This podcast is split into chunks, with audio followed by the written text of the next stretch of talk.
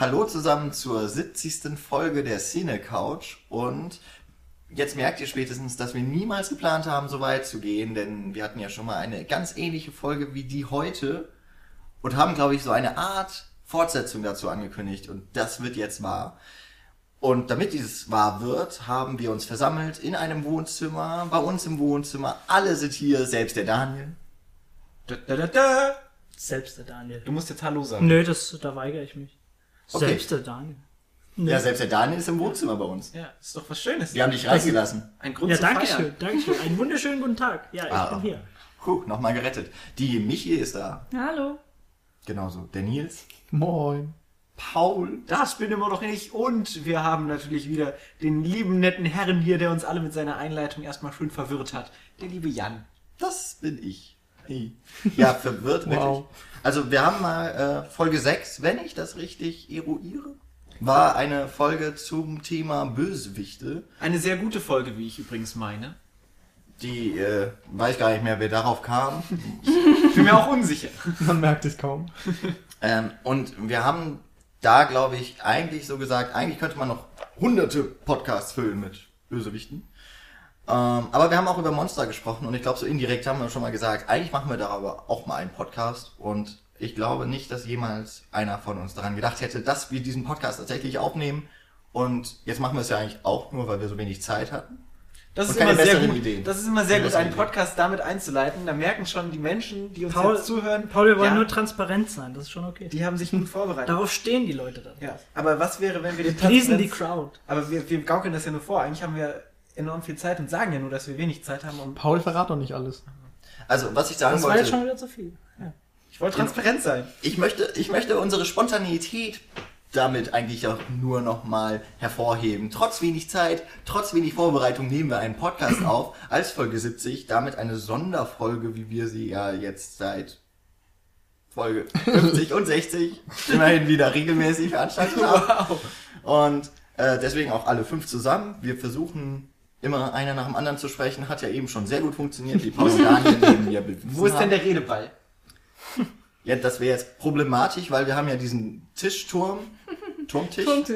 Und äh, der sollte möglichst nicht umkippen, auch wenn halt nur eine Box davon. Aber wir müssen ist. jetzt tatsächlich zum Thema kommen, sonst melden sich wieder Leute, die tatsächlich behaupten, wir brauchen 4 Minuten 30, bis wir zum Thema kommen. Und das ist, sind ja Ewigkeiten im Internet. Ja, aber dann meldet sich wenigstens jemand. Ja, stimmt. In der Zeit habe ich mir schon fünf YouTube-Videos angeguckt. Ja, stimmt. Ne? Krass. Du guckst dir aber kurze YouTube-Videos an. Ja, mit 700 Jump Cuts.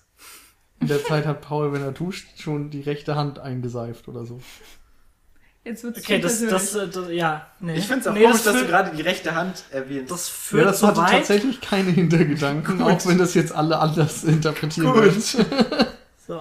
Egal. Wow. Naja, also unser heutiges Thema, falls es vergessen wurde, ist Filmmonster. Und das Hast möchte du eigentlich schon erzählt, dass das andere noch von Watchmen war? Weil sonst kommen bestimmt wieder Leute und sagen, äh, Ich, ich finde die Folge nicht. Ja, ist genau. ja, stimmt.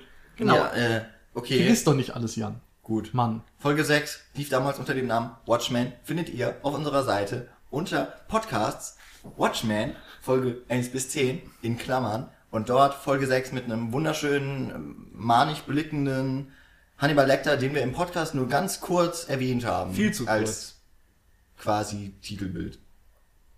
Was auch immer. Linkbild. So. Egal.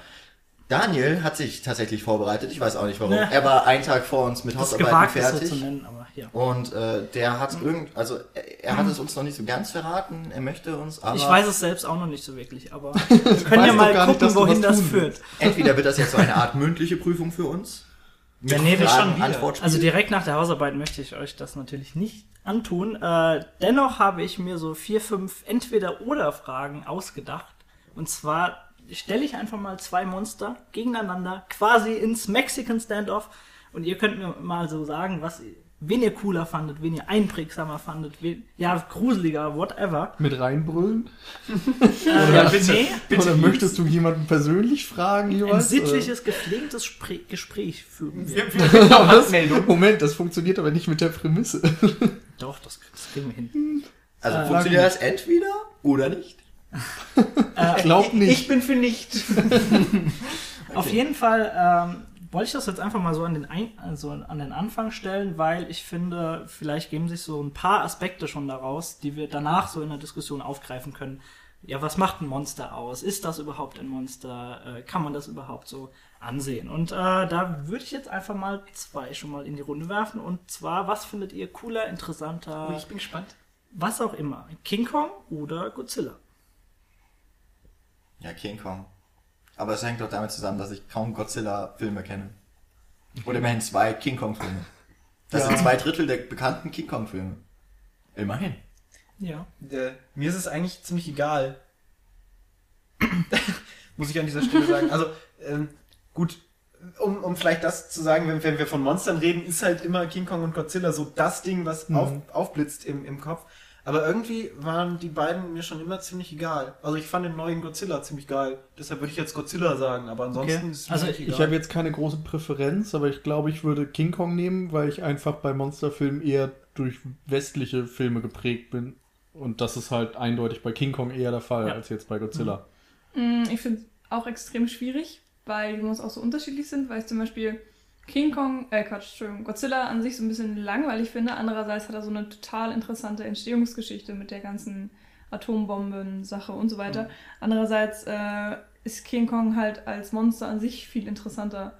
So die ganze Story des Films oder im Film, die um ihn gebaut wird und mit der Liebessache und so weiter, würde ich glaube ich auch für King Kong stimmen. Äh, ich, also ich glaube, Nils, was du gerade angesprochen hast, so das westliche Kino, das ist wirklich ganz wichtig. Ich glaube, wenn wir in Asien aufgewachsen äh, wären, dann ja, dann wäre dieses Faszinosum für, für Godzilla und diese, diese ganze Kaiju-Thematik, äh, ich glaube, viel präsenter. Und äh, also da gibt's ja wirklich, da, da gibt's so viele Filme davon. Ja, weiß ich aber gar nicht mal. 28, Also oder? gut, das ist jetzt natürlich eine andere Frage, die ich jetzt auf, aufwerfe, aber letztendlich habe ich mir das Gefühl, dass wir als westliche Menschen immer besonders fasziniert sind für Von das, dem, was, was wir eben nicht kennen, nicht du? kennen und Ja, dann eben okay, Godzilla ja. haben und deshalb halt auch die gerade jetzt west, westliche Godzilla und so aufgegriffen wurde oder die Kaiju-Thematik in Pacific Rim oder so. Aber ich glaube, du greifst das Phantom, wenn, wenn du das wirklich so vo- vom kleinen Kind auf so mitbekommst mit Spielfiguren und sonst was, greifst du das trotzdem nochmal ganz anders auf und ist das viel mehr so verwurzelt in deiner Kindheit, in deiner Jugend und äh, einfach im Erwachsenenwerden, wenn du, ja, ich, ich weiß nicht, also sie, sie werden ja nicht satt davon, die Asiaten. Also die, da, ich glaube, da kommt pro Jahr locker mal ein hochbudgetierter Film heraus mit, mit Kaijus und äh, sie stürmen immer die Kinos. Also, aber ich, also ich muss euch selbst recht geben, für mich ist auch King Kong so mein äh, Favorit, was die beiden angeht. Michi, du Ähm, wolltest dazu ja, was genau. Ich sagen. glaube, das Problem ist auch einfach, dass die Godzilla-Filme hier gar nicht so wirklich angekommen sind. Also vor allem die alten Sachen. Ähm, ich glaube nicht, dass wir da großartig eine Chance haben, die alle hier im Fernsehen zu sehen. Und dann mit der deutschen Synchronisation ist das ja auch wirklich ein Graus. Ich würde mir die nie im Leben so angucken. Ja, der und deutsche dann- Godzilla-Schrei, ey, der geht gar nicht. Naja, komm, in, mein, in vielen Godzilla-Filmen ist Godzilla für fünf Minuten da und ansonsten geht's nur um den Mythos und so weiter. Und das, das könnte ich mir nicht in Synchronisation antun. Und ich glaube, bei dem äh, King Kong-Film ist das wieder anders, weil das viele Hollywood-Produktionen sind. Deswegen sind die hier für uns viel einfacher erreichbar. Ähm, der neue von Peter Jackson läuft auch mindestens einmal im Jahr irgendwo auf RTL oder so. Also alles überhaupt gar kein Problem. Oder Pro 7. Wir werden ja nicht, äh, wir werden nicht bezahlt von irgendeinem Sender. Oder anderen Privatsendern. Aber wir würden gerne bezahlt werden. Schickt uns Geld. Ey, wir sind in Mainz, öffentlich-rechtliche, ihr dürft gerne Vielleicht läuft es auch im SWR. Man weiß es nicht. Also, äh, gut, Ja, äh, weiter. wollt ihr noch letzte Worte an das Ich finde, wir Filmpärchen werden richten? Wenn nicht, mache ich jetzt einfach mal Nee, weiter. ich glaube, King Kong wäre sowieso noch so ein Monster, über das ich Genau, gerne können sprechen wir würde. Ich denke, wir werden darüber im Allgemeinen Wunderbar. sowieso noch mal tiefer Gut, eingehen. dann äh, ein weiteres Pärchen, was ich auch anbiete zu vergleichen, und zwar Freddy Krüger oder Mike Myers. Ja, ist auch. Paul, du hebst den Finger mahnend, äh, bitte. Ja, also da, da sprichst, sprichst du wahrscheinlich schon was an, worauf wir in der Diskussion wahrscheinlich nochmal stark eingehen werden. Inwiefern sind Menschen überhaupt Monster? Das hatten wir, glaube ich, damals auch schon beim Bösewicht-Podcast. Eben, Jan hatte gerade Hannibal Lecter äh, angesprochen, der ja auch eine Frage ist, inwiefern ist das ein Monster oder ist das einfach nur ein böser Mensch? So. Und äh, rein vom Wenn ich jetzt Faszinosum eine um Prä Persönlichkeit. Präferenz äh, sagen müsste, würde ich auf jeden Fall Freddy Krüger sagen, weil der halt geil ist. So. Hat schon was in die Träume ich, zu also, können, ne? Nee, ich, ich finde es jetzt auch an der Figur halt schön. Also Freddy Krüger ist halt so ein, so ein ähm, dieser zynische Laberhannes. So, und das mag ich. ich. Also, du hast jetzt Mike Myers genommen, du kannst, könntest genauso gut Freddy Krüger letztendlich mit Jason Voorhees vergleichen, was ja auch schon filmisch passiert ist durch eben Jason vs. Freddy oder Freddy vs. Jason. Und ich fand Jason auch schon immer langweilig, der sagt halt nichts. Wie öd ist das denn? Aber der steht ja gar nicht zur Diskussion. Ja, gar nicht zur Debatte. Aber Freddy Krüger ist ja trotzdem der, der Beste. Der Das, Shit. das ist Ja. richtig. Team Freddy, ganz klar. Äh, das sind doch die ganzen Nightmare on Elm Street. Ja. Genau. Die habe ich keinen einzigen Punkt gesehen. Das ist so einer meiner großen Lücken. Ja, zumindest der, der erste und boah, ich habe die auch lange nicht mehr gesehen. Der, den zweiten kann man sich auch echt noch angucken, glaube ich. Ähm, also gerade der erste, wie gesagt, mit Johnny Depp. Äh, Mhm. Super, also sollte es vielleicht. Ja, ich habe auch schon einiges Gutes drüber gehört und ich weiß ungefähr, es geht halt um diese Traumsache. Und ansonsten keine Ahnung. Und von Du daher. meinst Nein, Nightmare? Und es geht um so eine Straße, habe ich gehört, oder? Hauptstraße. Hä? Elm Street ist doch nicht Hauptstraße. Doch, im Grunde schon. Ist Elm Street, ist der. Elm Street ist der, das Äquivalent so zur Hauptstraße Na in gut. Amerika. Ja, kenne ich leider alles nicht. Von daher gewinnt Mike Myers. Noch letzte Stimmen Also- für. Bei mir ist es so, ich habe den ersten Halloween gesehen Mhm. und ich habe den ersten Nightmare on Elm Street gesehen. Insofern gleicht sich das ein bisschen aus. Ich finde Freddy halt auch interessanter, weil der viel erzählt. Man muss eben auch sehen, dass ähm, Mike Myers eine komplett andere Figur ist und Ja. ganz anders angelegt ist. Also da soll ja der extra so ein schweigsamer Rächer sein und Das sind auch Aspekte, die wir auf jeden sein. Fall gleich nochmal aufgreifen können, dann, wenn wir wirklich diskutieren. Ja. Also Ansonsten finde ich aber auch, dass beide irgendwie Hm. nicht wirklich als Monster zu klassifizieren sind. Aber das ist natürlich nochmal eine andere Frage. Ja, also ich fand es eigentlich auch immer interessanter bei Freddy einfach, dass er in jeder Gelegenheit so, ein, so einen Spruch auf den Lippen hat und so, so ein echter Zyniker ist und so ein richtiges Arschloch und einfach dann natürlich auch alles machen kann in den Träumen. Und das fand ich schon damals als Teenager cool, als ich die Filme so das erste Mal gesehen habe. Und Ja. Das größere Monster in dem Halloween-Film ist sowieso Jamie Lee Curtis. Äh, darüber Wow. lässt sich natürlich auch diskutieren, aber bevor wir dazu kommen, äh, machen wir mal schnell weiter. Und zwar jetzt ein Ähm, sehr. Kurze ja, Frage, wie viel hast du denn so ungefähr? Ich habe bis zu fünf vorbereitet, aber wir können auch gerne davor abbrechen. Ja. äh, und zwar. Da ist ja doch jedem ein Paar an sich so. Ja, also wenn es nicht zu lang wird, können wir die gerne durchmachen. Ähm, vielleicht ein Vergleich, der etwas polarisiert, aber äh, der weiße Hai oder das Alien. Alien. Alien. Alien. Wow, wow, wow, wow. Okay, Das so ist, einfach. Nein, ist Dann, überhaupt dann nicht muss einfach. jetzt, dann muss Jan leider für seinen weißen Hai in die Bresche springen, glaube ich. Ne? Nee, das Ding ist, dass ich mich. Also auch die sind wieder komplett unterschiedlich. Deswegen habe ich Und, bewusst jetzt mal ähm, gewählt. Es sind wahrscheinlich so die zwei geilsten Filmmonster, die mir so einfallen würden. Mhm. Und dementsprechend ohne Wertung, das ist ein Putt. Also Putt. da kann ich mich gar nicht entscheiden. Ich glaube, ähm, wir hätten, wir sind da vielleicht für äh, der große Hai äh, auch Der weiße äh, große der Hai. weiße Hai ist die, so ein bisschen die falsche Generation, weil hätten wir den Film damals Ja, sozusagen live erlebt, dann hätte es noch anders auf uns gewirkt, weil ich habe immer das Problem bei der, der Weiße Hai, dass ich das Gefühl habe, okay, der Film ist jetzt nichts mehr für mich, weil er schon zu sehr gealtert ist, mehr oder weniger. Und Alien altert halt nicht so sehr. Ich habe eher das Gefühl, das Tolle bei Alien ist, dass das da so eine gesamte Mythologie mittlerweile hintersteht und bei Weißen Hai ist es halt ein Tier. So, der hat ja auch eigentlich keine Charakteristika, sondern es ist einfach ein Tier, das nun mal Böse ist. Instinkten Menschen frisst und weiß ich nicht. Was da- dann ja tatsächlich jetzt- noch nicht mal stimmt. Ja, aber es Also- steckt da halt irgendwie nicht viel mehr drin Ja. als Monster und so. Insofern finde ich da deutlich interessanter, dass das Alien dann so mit Sexualität und sonst was aufgeladen wird. Das ist einfach geiler designt. Ja. Wobei stimmt. ich da aber schon sagen muss, dass die ganze Mythologie um das Alien, das Alien eigentlich nur kaputt gemacht hat. Nö, find Also ich finde, also alles, was nach Alien 1 kam, hat eigentlich dem ursprünglichen Mythos so, oder da gab es eigentlich keinen Mythos, eigentlich nur dieses kryptische, was ist das für ein Wesen, hat, finde ich, eigentlich alles nur kaputter gemacht. Ähm, Die Wirkungsweise Kann man Aber drüber es streiten, gibt ja. aber schon eine komplette Hintergrundgeschichte, die auch ausgearbeitet wurde. Aber Also ich- es ist Ja, aber er sagt ja gerade, dass das das Problem ist. Genau, ich, Naja, ich sehe das da so ein bisschen, ist das Problem. aber ich glaube, das wäre auch mehr was für einen Alien-Podcast, wenn man dann vielleicht drüber spricht.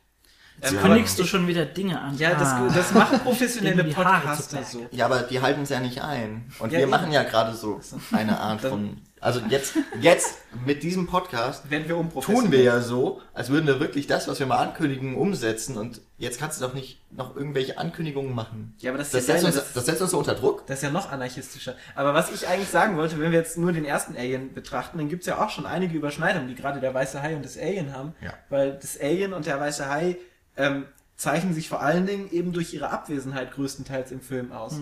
Und das ist ja so, so was, was diese Monster dann auszeichnet. Dass sie eben nicht präsent vor der Kamera sind, sondern dass sie in den Köpfen von den Figuren, von den Protagonisten dastehen. Von daher finde ich den Vergleich vielleicht gar nicht mal so verkehrt, weil ja eben dadurch auch Also es spiegelt, äh, muss ich dir recht geben, es spiegelt sich auf jeden Fall so auf, de, auf der Inszenierungsebene Ja. einfach, äh, äh, was die Filme, was die beiden Filme ausmacht, auf jeden Fall wieder. Ähm, und da kannst du auch Gemeinsamkeiten finden. Aber ähm, gehen wir mal weiter, würde ich Ja, sagen. eins Gut, noch. dann ähm, was ist interessanter? Dann nehme ich. Vielleicht kriegen wir die beiden sogar durch. Das eine geht nämlich relativ schnell. Und zwar Zombies oder Vampire. Zombies. Vampire. Vampire. Michi? Oh. Oh, ich weiß es nicht. Neuzeit, Zombies und Okay. alte Filme. Also ich finde es tatsächlich äh, schwierig zu beurteilen, einfach weil wenn du Vampire hast, dann äh, ja, kommen sie immer eher über die Persönlichkeit und über die Individualität, dass du einzelne Filmfiguren hast und die, an denen du dann auch Attribute festmachen kannst. Und beim Zombie ist es ja wirklich, dass der Zombie wirklich erst gefährlich wird, wenn er in einer Herde auftritt oder wenn er in Massen dann da ist. Und deswegen ähm, Wobei ich dann ein nochmal ein beurteilen? Plädoyer halten möchte für Mhm. Bub aus Day of the Dead.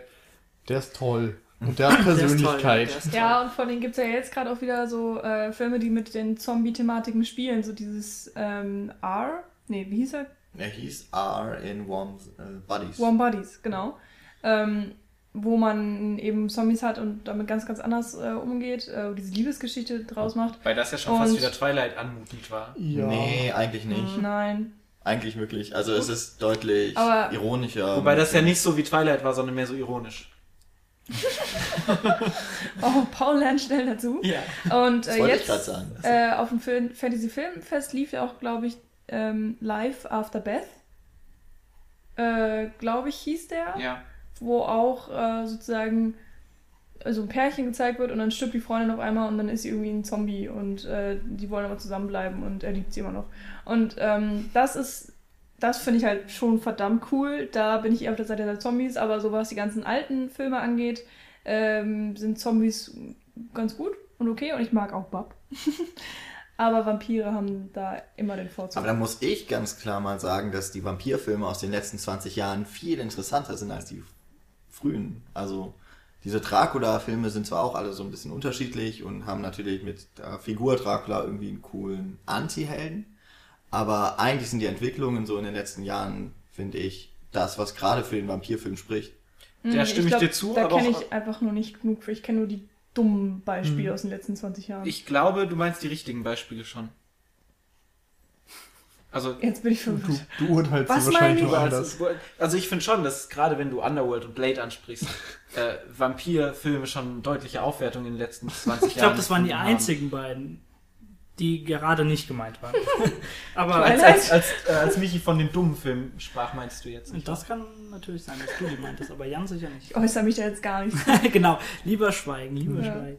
Ähm, Ich lasse Paul in Okay. seinem Glauben. Letzte Frage. letzte Frage, letzte Frage. Äh, wo ist die denn? Hier. Gut, äh, Hannibal oder Norman Bates? Beides keine Monster. Ganz einfach. Okay. Ah, Oh, Haben wir auch einen guten dann können wir schon fast sofort eine in die Diskussion. Einsteigen eigentlich schon. Ne? Ähm,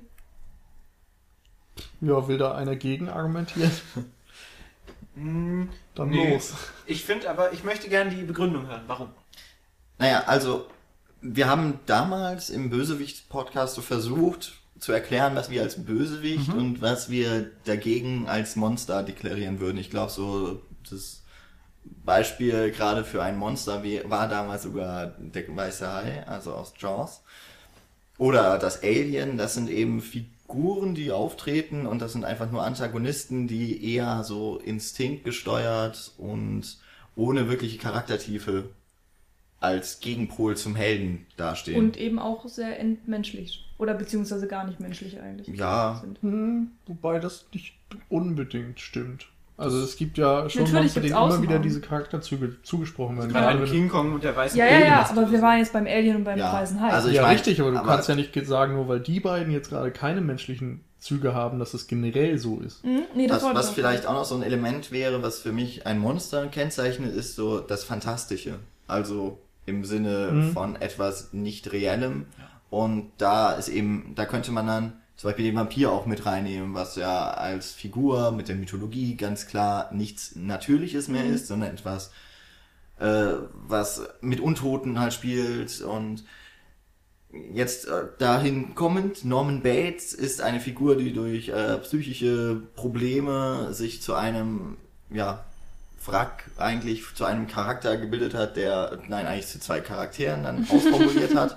Und dass Hannibal Lecter gerade dadurch, dass er zwar sein, diese Instinkte und auch diese, äh, oder dieses Verlangen auch nach Menschenfleisch, dass er dem aber nicht, dem kommt er ja nicht nur nach. Er ist ja trotzdem auf der anderen Seite dieser hochintellektuelle, sehr durchrech äh, berechnende Mensch, oh, der ja seine dessen. Faszination eigentlich davon ausgeht, dass er jede andere Person durch seine Psychospiele verwirren kann und vollkommen ablenken kann von seiner eigentlichen Gefahr.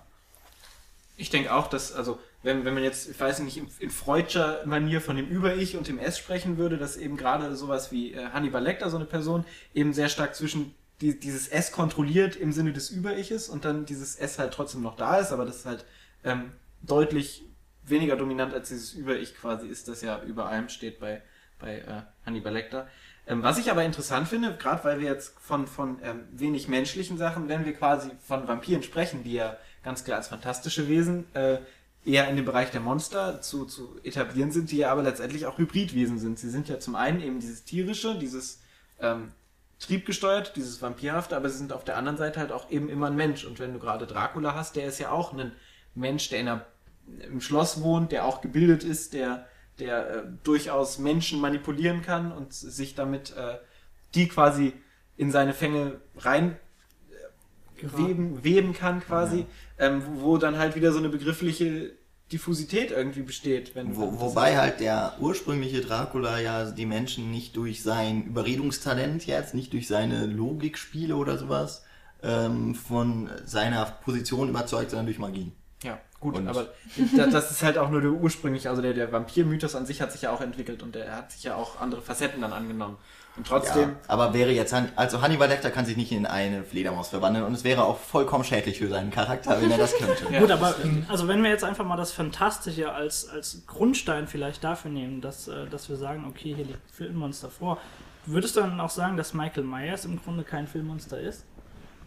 Michael Myers ist ja im Grunde überhaupt, also ist ja auch kein Charakter zumindest. Und er wirkt ja Naja, eher kann- wie, kann er wirkt so ja so eher sehen. wie eine, er wirkt ja eher wie eine Figur, die aus der Hölle stammt. Genau, Und also, äh, die Hölle ist für mich durchaus ein fantastisches Element. nein, Quatsch. aber es wird ja trotz allem mit seiner Psyche begründet. Also ich gebe dir schon recht, dass er in gewisser Weise, und es wird ja auch im Film erwähnt, dass er das pure Böse in gewisser Weise verkörpert, aber er war ja, er ist ja auch aus der Nervenheilanstalt entflohen und sie sagen im Grunde genommen, dass sie ihm nicht helfen können. Also es wird schon psychisch damit äh, begründet. Und dann, äh, ich, ich würde aber trotzdem von meinem Standpunkt aus sagen, dass Michael Myers für mich auf jeden Fall ein Filmmonster ist. Ja. Darf ich da noch einen Punkt? Ähm, Ja. Und dann können auch gerne die anderen wieder mit mehr in die Diskussion hier einsteigen. Aber schieß mit einer Pistole auf Hannibal Lecter, warte, was passiert, schieß 50 Mal auf Michael Myers und warte, Na, ich glaube, das hat schon ist ein dann eher wieder was mit der Inszenierungsweise und mit den Spin-offs, die leider nun mal immer wieder folgen mussten, zu tun. Moment, wofür und wogegen war das jetzt ein Naja, Argument? Michael Myers wird in Halloween ungefähr Ja. 20 Mal umgebracht. Ja. Und er verschwindet immer wieder und hat und er ist ja immer wieder da. Und eigentlich stirbt er ja am Ende auf jeden Fall. Was auch immer da passiert, müsste er auf jeden Fall tot sein, wenn er ein Mensch ist. Und Das verschwindet heißt, dann wieder. Das heißt, Michael Myers ist für dich ein Monster. ja. Und Okay. Schweigende Lämmer hat ja auch äh, durchaus Fortsetzungen nach sich gezogen und man hat es geschafft, ohne irgendwie Natürlich, darauf aber anzuspielen, dass du weißt stirbt. natürlich, dass im, im Horrorgenre einfach das ein sehr, sehr beliebtes Mittel ist, einfach äh, am Ende nochmal. Das soll ja auch, glaube ich, einfach nur einzubauen. zeigen, dass man eben das, das Böse nicht einfach so wegschaffen kann. Also, dass das Böse immer wiederkehrt. Das ist ja viel mehr, äh, ist Michael Myers vielleicht eine symbolische Figur, als eben dann vielleicht eine fantastische. Aber ich kenne mich da jetzt auch nicht so gut Das aus. Ding ist ja, dass man in Horrorfilmen erstmal besonders das darzustellen versucht, was eben nicht erklärt werden kann und was niemand versteht, was nicht zu klassifizieren ist. Und gerade darum ist es ein kluger Schachzug, einfach Elemente aus beiden Lagern zu vereinen. Also einmal eines menschlichen Bösewichts und auf der anderen Seite eines Monsters. Und dadurch, dass für beide Theorien, für beide Sichtweisen Dinge sprechen, macht es eigentlich Michael Myers gerade erst interessant. Ich bin auch, genau, ich bin auch fest davon überzeugt, dass daraus erst die Faszination im Grunde genommen ja. für die Person Also ich glaube, äh, der, der soll ist. gar nicht eindeutig in ein Lager Mhm. gesteckt werden, auch wenn vielleicht für das eine meinetwegen mehr Sachen sprechen oder so. Für mich macht es den irgendwie komplett uninteressant. Also ich finde, ich kann mir auch kein Halloween, also Nightmare on Elm Street könnte ich mir wahrscheinlich auch noch so ein paar Teile angucken und würde irgendwie Spaß dran haben, aber ich fand Halloween, also der war toll gedreht, aber ich finde ihn so super langweilig und uninteressant, weil eben dieser Gegenpart mir nicht stark genug ist. Mm, okay, aber wie gesagt, ich meine jetzt nur Ja. so Michael Myers an sich. Also vielleicht ist es eben da auch noch so wirklich die ganz persönliche Abneigung in diesem Fall. Nee, ich kann es aber auch gut verstehen, weil ich ähm, Halloween auch wirklich äh, gut finde und ihn dafür schätzen kann, was er sozusagen für die Horrorfilmgeschichte geleistet hat und äh, was alles Neues rangebracht hat, oder halb neu, ähm, wenn man so auf die Kameraführung guckt. Ähm, und trotzdem ist es jetzt kein Film, den ich mir jedes Jahr zum 13. oder so angucken muss und äh, wo ich mich jedes Mal grusel oder so. Und also wenn ich ihn zu oft sehen würde, glaube ich, wäre ich auch einfach nur noch gelangweilt und er würde mir auf den Nerven gehen. Aber das ist ja ganz interessant, weil dieser Reiz für dieses pure, un, un, unbestimmte Böse, das gibt's ja auch schon ewig. Also ich weiß, kann mich erinnern an den Deutschunterricht, den wir damals hatten, als wir Emilia Galotti besprochen haben. Ich weiß nicht, äh, ob ihr Emilia Galotti kennt. Ja, Ähm, leider.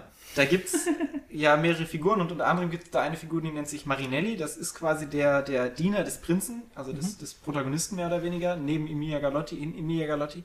Ähm, und dieser Marinelli zeichnet sich eben auch dadurch aus, dass er böse ist und Böses tut und irgendwie so alle nach seinem Sinn manipuliert. Ja, sehr intrigant gewesen. Genau, aber letztendlich wird in diesem ganzen Drama, was in vielen anderen Dramen, wo immer ein Motiv erklärt wird, erklärt, halt Marinelli wird auch nie ein Dra Motiv zu, zugeordnet. Das heißt, er ist auch böse um des Bösens willen. Und das hatte auch damals schon einen großen Reiz, dass er eben komplett ohne irgendwelche Hintergedanken, ohne irgendeine Psychologisierung dahinter eben trotzdem böse ist und so handelt, wie er handelt. Ähm, von daher denke ich, dass man das nicht so einfach abtun könnte, weil das ja scheint dann schon irgendwie so ein Verlangen eben zu sein, dieses Böse ohne Erklärung eben trotzdem vorherrschen zu haben, weil das Böse an sich hast du ja immer noch keine Erklärung. So. Naja, aber also selbst da kann man es auch wieder ein bisschen so auf die Inszenierung schieben, auch wenn es ein, Ja. äh, wenn's ein Buch ist, weil äh, du Naja, es brauchst eben um, um, genau, um, aber auch äh, ähm, ja, um das bürgerliche Trauerspiel einfach zu inszenieren, brauchst Ja. du natürlich auch einen Konterpart dazu. Natürlich, aber der Konterpart wird ja meistens dennoch irgendwie psychologisiert. Weiß ich gar nicht so Ja, doch. ungefähr. Also, wenn du so, weiß ich nicht, äh, bei, bei äh, Faust ist es ja zum Beispiel der Teufel. Ja, okay, der ist halt der Teufel. anderes, so, ja. Das ist allerdings auch kein bürgerliches Trauerspiel. eben. Ja, gut, klar. ähm, aber wenn du dann, weiß ich nicht, Schillers Die Räuber, da hast du dann auch den, den Bruder, der auch durch diese ganzen Vergangenheit quasi so geworden ist, wie er geworden ist und dann das macht, was er tut. Und Marinelli wird halt, so, das war zumindest so mir bekannt als eine der ersten Figuren, die sich, ähm, die sich dadurch ausgezeichnet hat, dass sie keinen Grund hat, wa- so zu sein, dass, dass sie eben, wie gesagt, böse war ohne Grund. So. Ja. Wobei ich glaube, so, wenn man, oder wenn ich mich da jetzt nicht komplett irre, geht nicht immer dieses Böse auf einfach diese, ähm, auf die Vorstellung, warte, wie habe ich meinen Satz angefangen? Ah, geht es nicht äh, auf die Vorstellung zurück, dass es eben einen Teufel gibt, der das Böse, des bösen Willen, um des bösen Willen tut? Also ich meine, der Teufel hat ja auch überhaupt keine irgendwelche ähm, Motivation, so zu handeln, wie er es dann tut. Also Ja. ich glaube jetzt, also dass der Marinelli da jetzt nichts Besonderes Neues ist, sondern dass es auch einfach nur eine Figur, die wahrscheinlich in den Erzählungen von Höhlenmenschen auch schon gab. Es gab einfach, entweder war es halt dann ein Tier oder ein, irgendein Monster. Ja, aber in dem Fall war es ja auch immer wieder was Fantastisches. Und während Marinelli ja quasi auch ein, ein Mensch ist, der geboren wurde quasi. Was ja auch Michael Myers beispielsweise wurde. Man sieht ja, dass er ein Kind ist. Am Anfang. Also würdest du jetzt sagen, Marinelli ist ein Monster? Ich würde es mal so in den Raum stellen. Vielleicht können wir das in der nächsten Literatur-Podcast-Folge äh, nochmal aufgreifen und kommen jetzt nochmal zum Film zurück. Äh, ja, das gibt ja auch in Filmen sehr, sehr viele ähm, Antagonisten, die einfach pur böse sind und man kriegt eigentlich keine Erklärung. Jetzt mal ganz aktuelles äh, Beispiel, den leider hier nicht alle gesehen haben, äh, Guardians of the Galaxy. Da gibt es den Thanos oder wie auch immer er heißt. Kann Und, Daniels Grinsen neben mir schon wieder nicht ab. ähm, und er möchte einfach Planeten zerstören und er möchte ähm, Menschen zerstören und irgendwelche Rassen, die es in der Galaxie gibt. Und er, er will es halt einfach und er Ja. macht es. Und er geht über Leichen und klar, logischerweise über Leichen. Macht ist Ähm. ein gutes Stichwort. Weil das ist nämlich immer die, die äh, ganze Motivation, die dahinter steht. Weil alle diese Menschen, die hier bei Marvel oder so stehen, die wollen Macht. Macht um der Macht willen. Aber das ist für mich kein, also die machen Böses, weil sie Macht wollen. Und das ist für mich schon eine Motivation für Böses. Das ist dann wieder eine andere Ebene, auf der Aber ich sich finde, das kam eigentlich überhaupt nicht so raus. Ja, aber ich Ja, nicht. ich glaube, Ich also. fand's einfach lame. Du hast halt eben auch jetzt nur Guardians of the Galaxy als Grundlage, wenn, Ja. wenn du so das, das ganze Phantom beispielsweise jetzt noch von den, sagen wir mal, 300 Comics, die es darum gibt, und es gibt auch eigene Reihen zu Thanos, und äh, da wird nochmal ordentlich Background aufgerollt und warum er Mhm. so ist und so weiter. Okay. Also klar, in Guardians of the Galaxy, du kannst in zwei oder ein bisschen mehr als zwei Stunden das nicht auch noch reinpacken. Es war schon viel zu viel eigentlich für den Film. Aber äh, da muss ich Paul eigentlich recht geben, dass, Okay. äh, dass diese Superhelden-Thematik dann nochmal ein bisschen anders zu bewerten ist Dann mit nehme der ich, Machtverlagerung. nehme ich jemanden, den ich für einfach nur böse halte, aus einer ganz anderen Ecke. Und zwar Sauron. Das ist richtig. Sauron hat überhaupt keine Motivation. Ist eigentlich Sauron ein ist- ziemlich ja. schlechter Bösewicht. Ja. Aber der will doch auch einfach alles haben und unterjochen. Ja, genau, das Ja, ist aber er ja hat ja eigentlich gar keinen Grund oder? dazu, oder? Warum? Also, ich meine, Warum? Weil haben. ja, Und und das So, ich. solange es noch andere Machtringe gibt und die Elben gibt und so weiter und es Gegengewichte gibt, ist er halt, hat er seine Macht nicht gesichert. Und darum will er halt die anderen bekämpfen und unterjochen, damit er sich dieser Macht sicher sein kann. Ja. Also, das ist natürlich keine tiefe Psychologisierung oder sowas, aber ich finde, so ein Ansatz ist da auf jeden Fall. Irgendwie, das Einzige, woran ich mich erinnern kann, er ist neidisch, weil er erst nicht so einen Ring der Macht bekommt und deswegen macht er seinen eigenen. Das ist immerhin noch ein bisschen mehr als bei Voldemort, den ich übrigens auch als einen sehr schlechten Bösewicht Aber hier geht's ja auch sehe. nicht Naja, um Bösewichte. dann guck dir Darth Vader an. Also, Ich weiß nicht, der Darth Vader ist deswegen interessant, weil er ambivalent an sich ist. Ja, Aber Ja, aber auch erst schon- am Ende dann, oder? Nee. Weil bis dahin ist er halt auch erstmal böse, böse, böse und dann, oh, ist der Vater. Ja, dann kann er doch gar nicht so böse sein. Aber das ist schon Also wenn man es so mal runterbricht, ist es auch gar nicht so tief. Die Diskussion ist mir jetzt schon wieder zu 2012. ähm, würdest, würdet ihr jetzt Sauron als ein Monster oder als ein Bösewicht betrachten? Das ist jetzt für mich In eine Herr der Ringe gibt's, Frage. finde ich, andere Monster. Ja, Also ich würde ihn als Bösewicht ja betrachten. ich nehme mich tatsächlich. auch. Ja. Der eine ganz klare Motivation hat, nämlich den einen Ring zu, zu besitzen, zu haben, zu wollen und damit alles zu zerstören. Und ja, Ich finde einfach, es ist für den Film völlig egal, weil normalerweise steht jetzt so ein krasser, großer Bösewicht wie ein ja, Darth Vader oder sowas, der steht im Mittelpunkt des Films. Das ist der große Antagonist. Und in Herr der Ringe ist es so, dass der, man, man ist sich seiner Präsenz die ganze Zeit bewusst, aber er taucht ja eigentlich nie auf. Er ist ja nur als Auge letztendlich da und eben im äh, Prolog.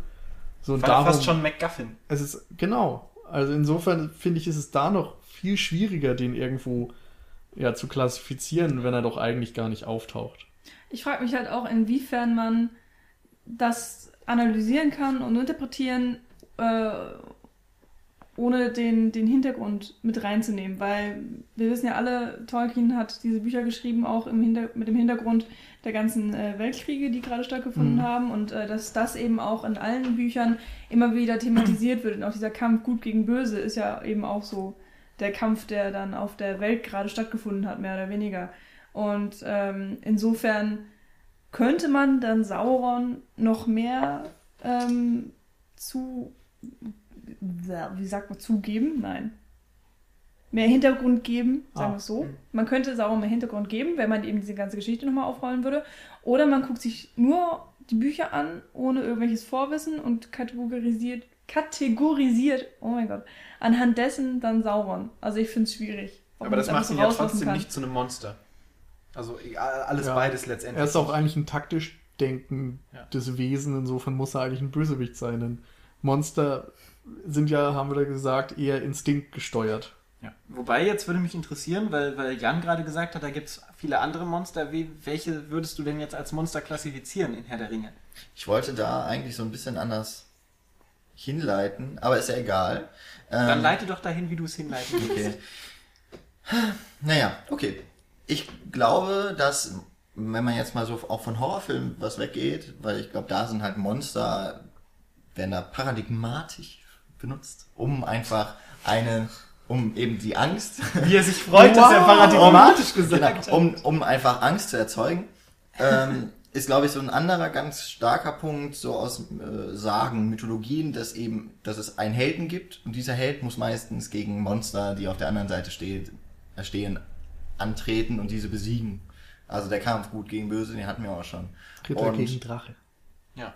Genau, der Kampf gegen den Drachen wäre zum Beispiel sowas. Aber in, äh, ich gehe nicht auf der Hobbit mit Drachen, sondern äh, tatsächlich das Monster, was mir als erstes eingefallen ist, als ich dann an Herr der Ringe, also nicht das allererste, was mir in den Kopf kam, sondern äh, als ich an Herr der Ringe gedacht habe, war dieses Krakenviech da vor Moria. Und das ist, finde ich, so ein ganz typisches Monster, wie es zum Beispiel auch in antiken Erzählungen so meinetwegen die zwölf Aufgaben des Herakles Herkules, ähm, beschrieben wurden. Genau, so, so Kankra, als, finde ich, als, auch ba so eins. Baustein oder sagen wir besser als Hürde auf der Heldenreise so ein bisschen. Ja, oder Die genommen werden wirklich, muss, ja, um so als, als Hürde, ja. Ja. Oder einfach als Aufgabe. Ja. Und in dem Fall ist es ja auch wirklich ein ganz unvermittelter Angriff, Mhm. Der zwar auch äh, von den Protagonisten heraufbeschworen wird. Aber es ist ja trotzdem noch komplett instinktgesteuert dann Genau. von, von es der ist Kraft einfach nur ein, ein Ding, das aus irgendeinem Grund ja auch voll auf, auf Frodo abfährt und auf keinen anderen so richtig. Das heißt, Ja. du meinst, dass das Monster in dem Fall die Monsterhaftigkeit allein dadurch, dass es halt so, so, so ein antikes Monster ist, also tatsächlich eine Krake kann man eindeutig als Monster klassifizieren oder eine Spinne als Monster, die Ja, es ist eben tierisch. Genau. Also das ist ja ein großer aber die das. Monsterding dann auch in der Dramaturgie quasi entfaltet sich. Ja, also das Monster ist einfach ähm, auch so punktuell, sag ich mal, Ja. in der Dramaturgie als ein Mittel, um Eine, um einen Konflikt zu erzeugen. Und der Klar. wird in diesen Fällen, wenn es nicht eben so dieses Obermonster meinetwegen ist, das gibt's aber in aller Regel so auch nicht, wenn man jetzt mal Alien mit, äh, also Aliens mit der Alien-Königin äh, mal so rausnimmt. Aber äh, das ist einfach so, ja, nebenbei, so ein Das- Plotpoint. quasi genutzt wird, um den Held weiter als Helden zu klassifizieren, Genau, indem er eben damit der das Held Monster, das Heldenhafte überhaupt erst tun kann. genau, weil er das Monster besiegt quasi. Ja. Ja, ähm, ja finde ich gut. Also, äh, oder meinetwegen noch, wir hatten eben Kampf gegen den Drachen. Äh, die Nibelungen ähm, von Fritz Lang, der erste Teil Siegfried, kämpft Siegfried gegen den Drachen, besiegt ihn sogar. Spoiler. Heißt ja auch Siegfried und nicht Verlierfried Ja. oder so. Ähm, aber nochmal eine Frage, also jetzt die, die Orks oder die Urukais würdest du nicht als Monster bezeichnen? Naja, die Orks, das ist irgendwie so ähnlich. Also, ja, sind schon irgendwo Filmmonster. Die sind aber so irgendwie auf so, einer, auf so einer ähnlichen Ebene, finde ich, wie Zombies, weil sie eigentlich meistens nur in der Masse auf. Also, oh, oh, oh. Da machst du ein Fass auf. jetzt. Ja, Ja. aber also ich, jetzt, wirklich. ich meine jetzt, wenn wir das so irgendwie, ich war ja großer Freund davon, irgendwie so Kategorien aufzumachen. Ich finde jetzt, Urukai sind auch in der Regel relativ gesichtslose Wesen. Also äh, die haben keine, ja, wie soll ich sagen, die haben keine Psychologie. Ich weiß nicht, ich finde, du musst es einfach in diesem Fantasy-Setting sehen. Also da sind Orks oder Urukai eben einfach eine Rasse. Ja, und das ist so ähnlich wie jetzt meinetwegen auch bei Avatar, die blauen Navi oder wie die heißen. Die sind ja auch nicht wirklich menschlich, aber die unterhalten sich, die haben Kommunikation und so und sind menschenähnlich. Und das sind die Urukai ja auch, die können sich ja auch unterhalten und so weiter und haben eine gewisse Disziplin und sowas. Insofern finde ich, kann man da überhaupt nicht erstmal an Monster denken, auch wenn sie optisch vielleicht so gestaltet sind. Und auf der anderen Seite finde ich, ist der Vergleich zu Zombies sehr gewagt, weil Zombies ja nochmal auf eine andere Art funktionieren. Zombies können normalerweise sich eben nicht unterhalten, sie sind menschenähnlich, aber werden eben auch erst zu Zombies, nachdem sie Mensch waren. Und das ist das Interessante bei den Zombies wiederum, dass du eben, wenn du einen Menschen an die Zombie-Horde verlierst und so weiter, dass du in ihm immer noch das Menschliche erkennst und das Gefühl hast, da ist zum Beispiel ein Familienmitglied von dir oder so, aber es ist, ist eben kein Mensch mehr, es ist nur noch die Optik, nur noch die Hülle. Und das Innere ist jetzt ein Monster geworden oder so ein willenloses Etwas. Und das finde ich ist eben was deutlich anderes als bei Orks oder Urukai. Ein guter Punkt. Und äh, ich würde sagen, wenn wir einfach jetzt mal die Diskussion jetzt auch schnell mal aufgreifen, die wir gerade haben, und das Fass letztendlich wirklich mal aufmachen mit Zombies und dem äh, eben gerade angesprochenen Vergleich, äh, finde ich, wenn du, wenn du die Rezeptionswirkung auf den Zuschauer nochmal mit ins Boot holst, ist das nochmal was ganz anderes, weil äh, ja, Zombies äh, faszinieren die Menschen ja auch einfach dadurch, dass es, äh, dass sie als, als so als Bedrohung nicht der Mittelpunkt sind von diesem ganzen, ganzen Subgenre, sondern im, Grunde eigentlich nur den Motor dafür bilden, um ja so zwischenmenschliche Situationen abzubilden und einfach Genau. äh, ja, Konfliktpotenzial und Konfliktsituationen hervorrufen zu können. Und das finde ich ist nochmal so ein ganz, ganz anderer Faktor, als wenn du jetzt in, im Fantasy-Setting Ja. äh, wilderst und da sagst, okay, äh, kann man eigentlich von der Masse her vergleichen mit Urukais. Also von, von, von der Faszination, von der Rezeptionsfähigkeit einfach auf den Zuschauer ist das nochmal ein ganz anderes Fass. Interessant ist noch bei Zombies, dass sie einfach eben auch ähm, ja, Gesellschaftskritik aufgeladen bekommen und so weiter. Und dadurch, dass sie nur noch so gewisse Triebe von Ja. ihrem menschlichen Dasein übernommen haben, Dinge tun, wie zum Beispiel in Dawn of the Dead, dass sie eben ins Einkaufszentrum gehen und ihren herkömmlichen Tätigkeiten nachgehen, die sie Ja. vorher auch ja, getan haben und dadurch ja eine Gesellschaftskritik eben etabliert wird und ähm, dass die Zombies oftmals eben auch keine wirkliche Bedrohung darstellen, weil sie jetzt gar nicht direkt einen Menschen angreifen, außer jetzt zum Beispiel die, die neu modernen Zombies aus 28 Days Later Ja, und ich, so. ich, ich denke mal, du Sondern bist auch der Meinung, Die, wie die ich, gucken dass halt in der Gegend rum und laufen Ja. vorbei und wenn du denen aus dem Weg gehst, dann wird vermutlich nicht mal was passieren. ich finde auch die starken Momente der Zombie-Filme und der, der wirklich signifikanten Zombie-Filme, die du so kennst, sind eigentlich die Szenen, äh, in der die Zombies mit Abwesenheit glänzen und wirklich Genau. die anderen Dinge hervorstellen. Aber werden dann in diesen Momenten, um jetzt mal wieder äh, Hobbes aufzugreifen, der sagt, Homo homini lupus, also der Mensch ist des Menschen ein Wolf, wo er den Menschen ja auch vertiert, also zu einem Tier macht letztendlich in diesem Ausspruch und dann sagt, dass der Mensch sich für sich selber quasi ein Tier ist. Wird er nicht auch der Mensch zu einem Monster in dem Moment? Und Ja. gerade wenn wir jetzt die zombie aber, aber das ist, da finde ich, muss man den Begriff Monster dann so ein bisschen, Ja. da muss man vorsichtig mit umgehen, denn wir verstehen ja jetzt Monster als Filmmonster oder so, als ne, fantastisches Und Monster und so weiter. Und ich glaube, was du meinst, ist eher so dieses symbolische, psychologische, dass ein Mensch eben seine Menschlichkeit, seine, seinen Humanismus oder so eben nicht auslebt, sondern stattdessen böse Taten tut und so weiter, wie eben Bösewicht und dadurch zum symbolischen Monster Ja, ist wird. vor allem auch nochmal ganz wichtig, äh, dass es einfach was anderes ist, äh, wenn wir über ein Filmmonster reden, währenddessen ja gesellschaftliche Normen noch bestehen. Und die sind nun mal in Zombiefilmen oftmals aufgehoben. Und deswegen äh, wird es natürlich zutage gefördert, aber ich würde es dann nicht als Film, äh, als Monster bezeichnen, die, die Person. Also sie versuchen ja einfach nur zu überleben. Einfach weil es keine gesellschaftlichen Normen mehr gibt und äh, ja, das würde ich dann anders machen. Mal ganz abgesehen davon, dass Thomas Hobbes natürlich da nicht über wirklich das Monster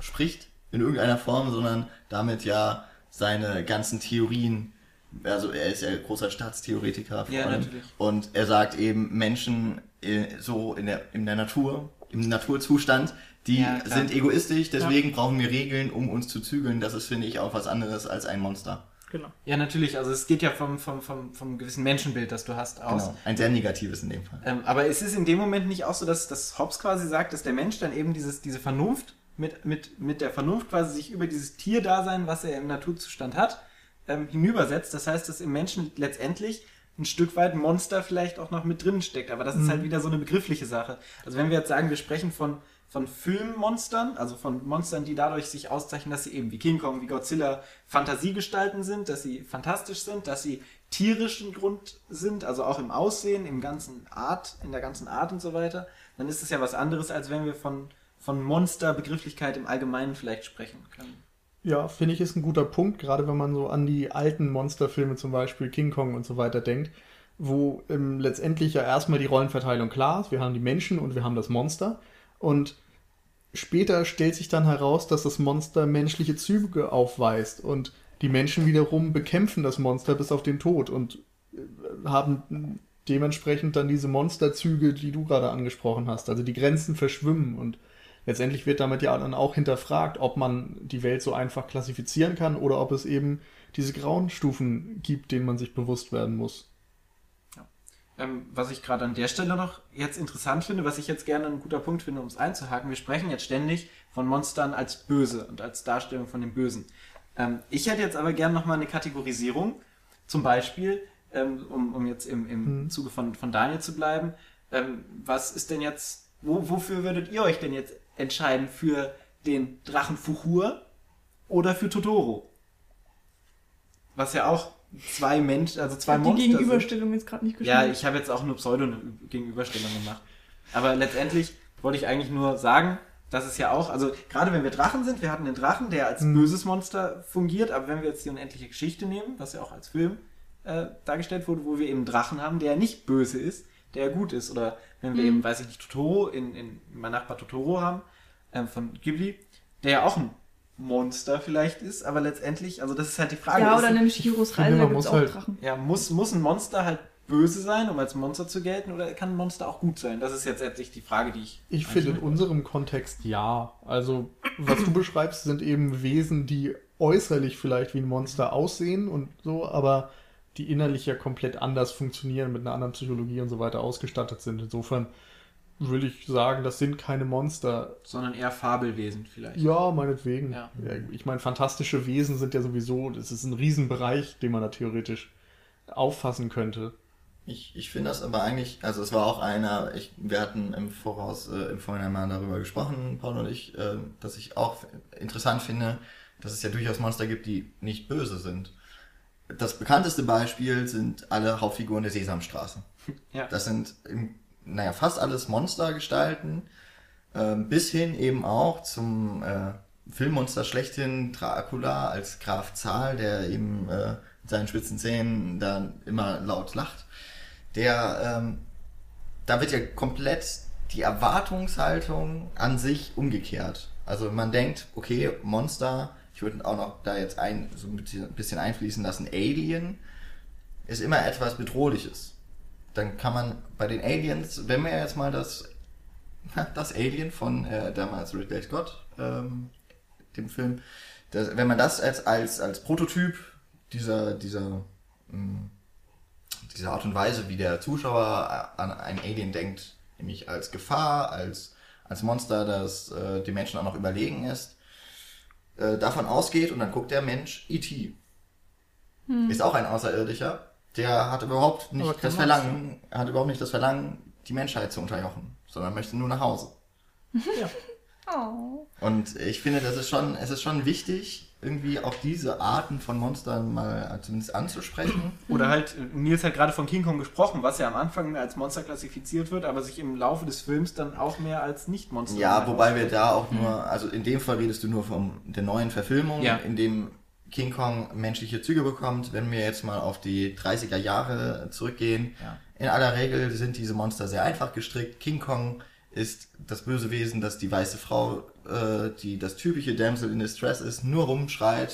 Ist, Mhm. glaube ich, leider nicht mal ein Stummfilm. Man hört sie die ganze Zeit schreien. Und der Held muss sie befreien. Genau, Ja, da ging es wirklich noch darum, dass King Kong äh, die Frau eben so interessant fand oder sie, sie sah toll aus und deswegen hat er sie sich genommen und in den neuen oder in dem neuen äh, King Kong Film ist es dann eben so fast zu einer Liebesgeschichte zwischen der Frau und King Kong geworden. Aber das gab es ja in den 30er Jahren auch schon. Also jetzt vielleicht nicht bei King Kong, aber wenn man an Frankenstein denkt oder so. Oder da- The Hollow ja- Man. Nö, den finde ich wieder völlig anders. Da gibt es ja keine Liebesgeschichte, aber bei, bei der Mumie. Was? Echt? Ja, Da nicht dran erinnern. weil Die ähm, Mumie oder Hollow Man? Wovon- Hollow Man. Okay. Also, Also Mumie die- auf die jeden Mumie Fall, da sind wir uns, ja Fall. ein, da sind wir uns einig. Nee, nee, ich wollte nur gerade wissen. Also bei The Hollow Man, äh, wir reden nicht über den Film mit Kevin Bacon, sondern den ganz, ganz alten. The Invisible Man heißt er auch. Äh, oh, Entschuldigung, Der Unsichtbare. Invisible Man. Ja, ja, ich merke das immer falsch. Ähm, da ist es tatsächlich so, dass er sich ja verwandelt durch seine chemischen Experimente, die er si- an sich selbst durchführt. Und ähm, dadurch wird er ja auch so ein bisschen verrückt und, und ag aggressiv und gewalttätig Mhm. und eigentlich alles. Und er nutzt das, äh, seine Macht eben komplett aus. Aber es gibt dann immer noch diese eine Frau, in die er komplett verliebt ist, äh, die irgendwie die, die, die Tochter seines Arbeitgebers ist oder irgendwie so ein Blödsinn. Und ähm, nur für sie äh, kommt er auch in diese Zivilisation wieder zurück und, und äh, ist bereit, sich mit ihr zu treffen und sagt immer von wegen, ja, okay, ich treffe mich aber nur mit ihr und dadurch wird sie dann eben als äh, Lockmittel von der Polizei benutzt, ähm, um ihn zu fassen.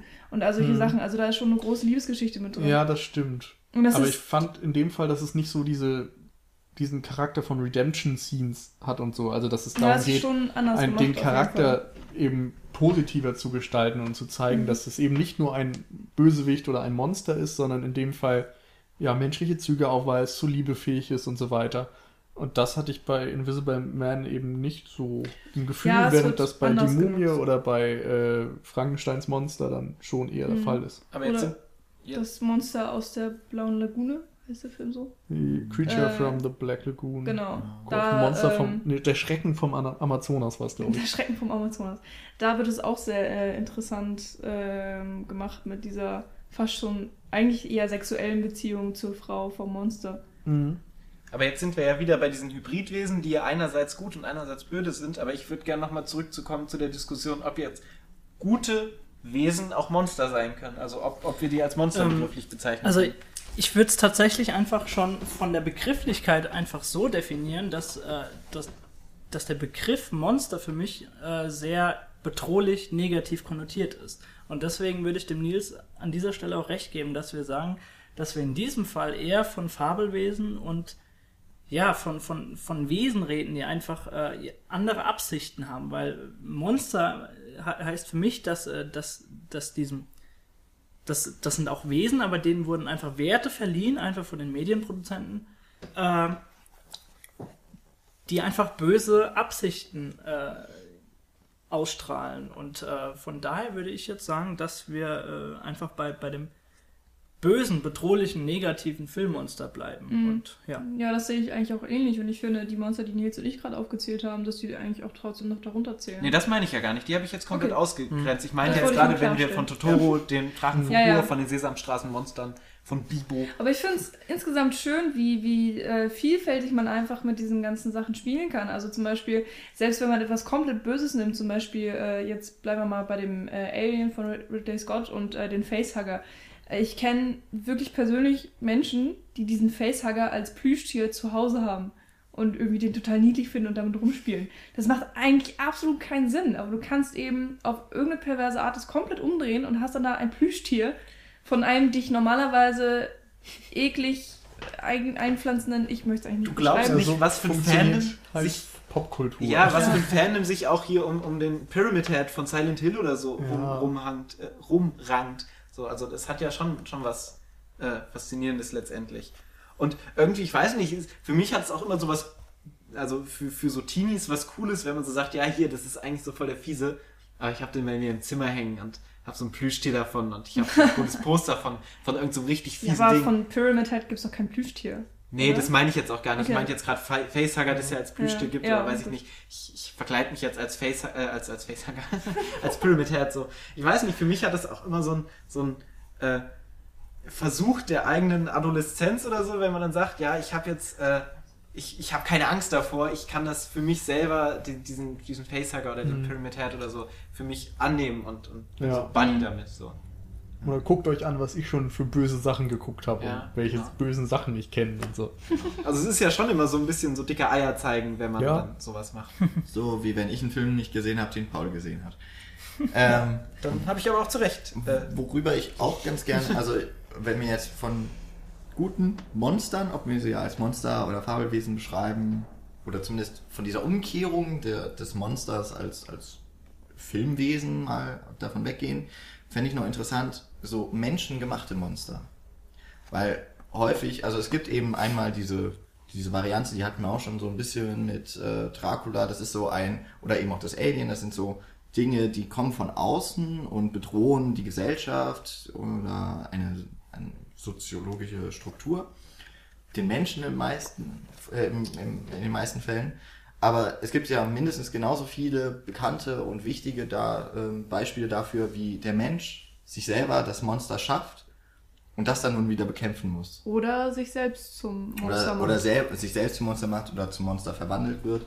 Das ist, finde ich, auch noch so ein relativ großer und wichtiger Bereich, weil er eigentlich auch so der Beginn dieser gesamten Monster-Thematik war. Und wenn ich jetzt beginne, das musste ich allerdings, das gebe ich jetzt zu, muss ich nochmal nachgucken, ist äh, Cesare. Das ist äh, Mhm. die Marionettenfigur, würde ich sie mal so nennen. Nicht, äh, keine Puppe. äh, des Dr. Caligari. Also so der Prototyp der, des Horrorfilms von Friedrich Wilhelm Mund, nein, Robert Wiene. Ja, Robert Wiene, das. Kabinett des Dr. Caligari. Ähm, da ist das Filmmonster Cesare so eine Art, ja, es wird nicht so ganz erklärt, aber es ist auch so eine Figur, die wohl aus dem Orient oder sowas kommt. Und wie ein äh, frühe, wieso, wie man früher Zombies auch beschrieben hat, willenlose Ja. von äh, Diener. außen gesteuerte Diener, genau. Genau, so ein Und- Schlafloser ist es vor allem irgendwie der ja, Schlafwandler oder so. Ja, genau, Schlafwandler ist es, glaube ich. Ein, Ist das äh, dann wie so eine Art jüdischer Golem, wo man dann so eine Aufgabe in den Mund wirft und dann macht er das für einen? ähm, Äh, Vielleicht. Also in dem Falle ist es so, dass nur Caligari ihn steuern kann. Ja, genau. Und äh, das Monster verliebt sich in dem Falle ja sogar auch in äh, die Frau, die, äh, die es entführen soll und wird dann erwischt deswegen. Und ähm, ja, anderes Beispiel hatten wir eben auch Frankenstein mit seinem Monster. Vielleicht, weiß nicht, habt ihr auch noch so Beispiele oder Muster, die sich da auszeichnen oder vielleicht Ja, einfach also nur so die Bedeutung? Ähm, wir hatten ja natürlich schon Godzilla genannt, der ja eigentlich auch menschengemacht ist, da es ja eine äh, durch Atommüll mutierte Echse ist, die dann auf die Großstädte losgeht. Ähm, und zum Beispiel ähm, hier The Invisible Man war ja auch so durch diese Experimente, dass er dann zum unsichtbaren Menschen geworden ist und dadurch eben auch gleichzeitig verrückt. Also es ist irgendwie ganz interessant, dass ähm, dann diese Experimente auch oft eine Art von Missbrauch darstellen und dass es dann ganz, ganz oft ins Negative kehrt und man hat es selten, oder Hulk meinetwegen auch. Hm. Hulk ähm, finde ich nämlich auch nochmal ganz interessant, ja. aber Ja, ähm, ich überlege halt gerade, ob dran es was anderes gibt, als ob es Naja, sowas The Fly gibt. hast du theoretisch Genau, noch. The Fly. Fliege, ist auch genau, drin, ja. oder? Ähm, aber eben, wo, wo etwas passiert oder ein Experiment und irgendwas läuft schief oder was auch immer und Menschen werden verändert, aber sie machen was Gutes. Ja, Hulk ist ja theoretisch Dr. Manhattan.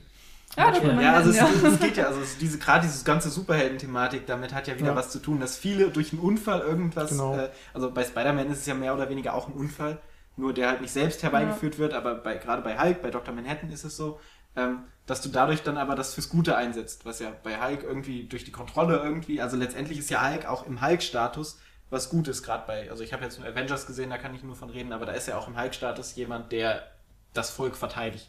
Mhm.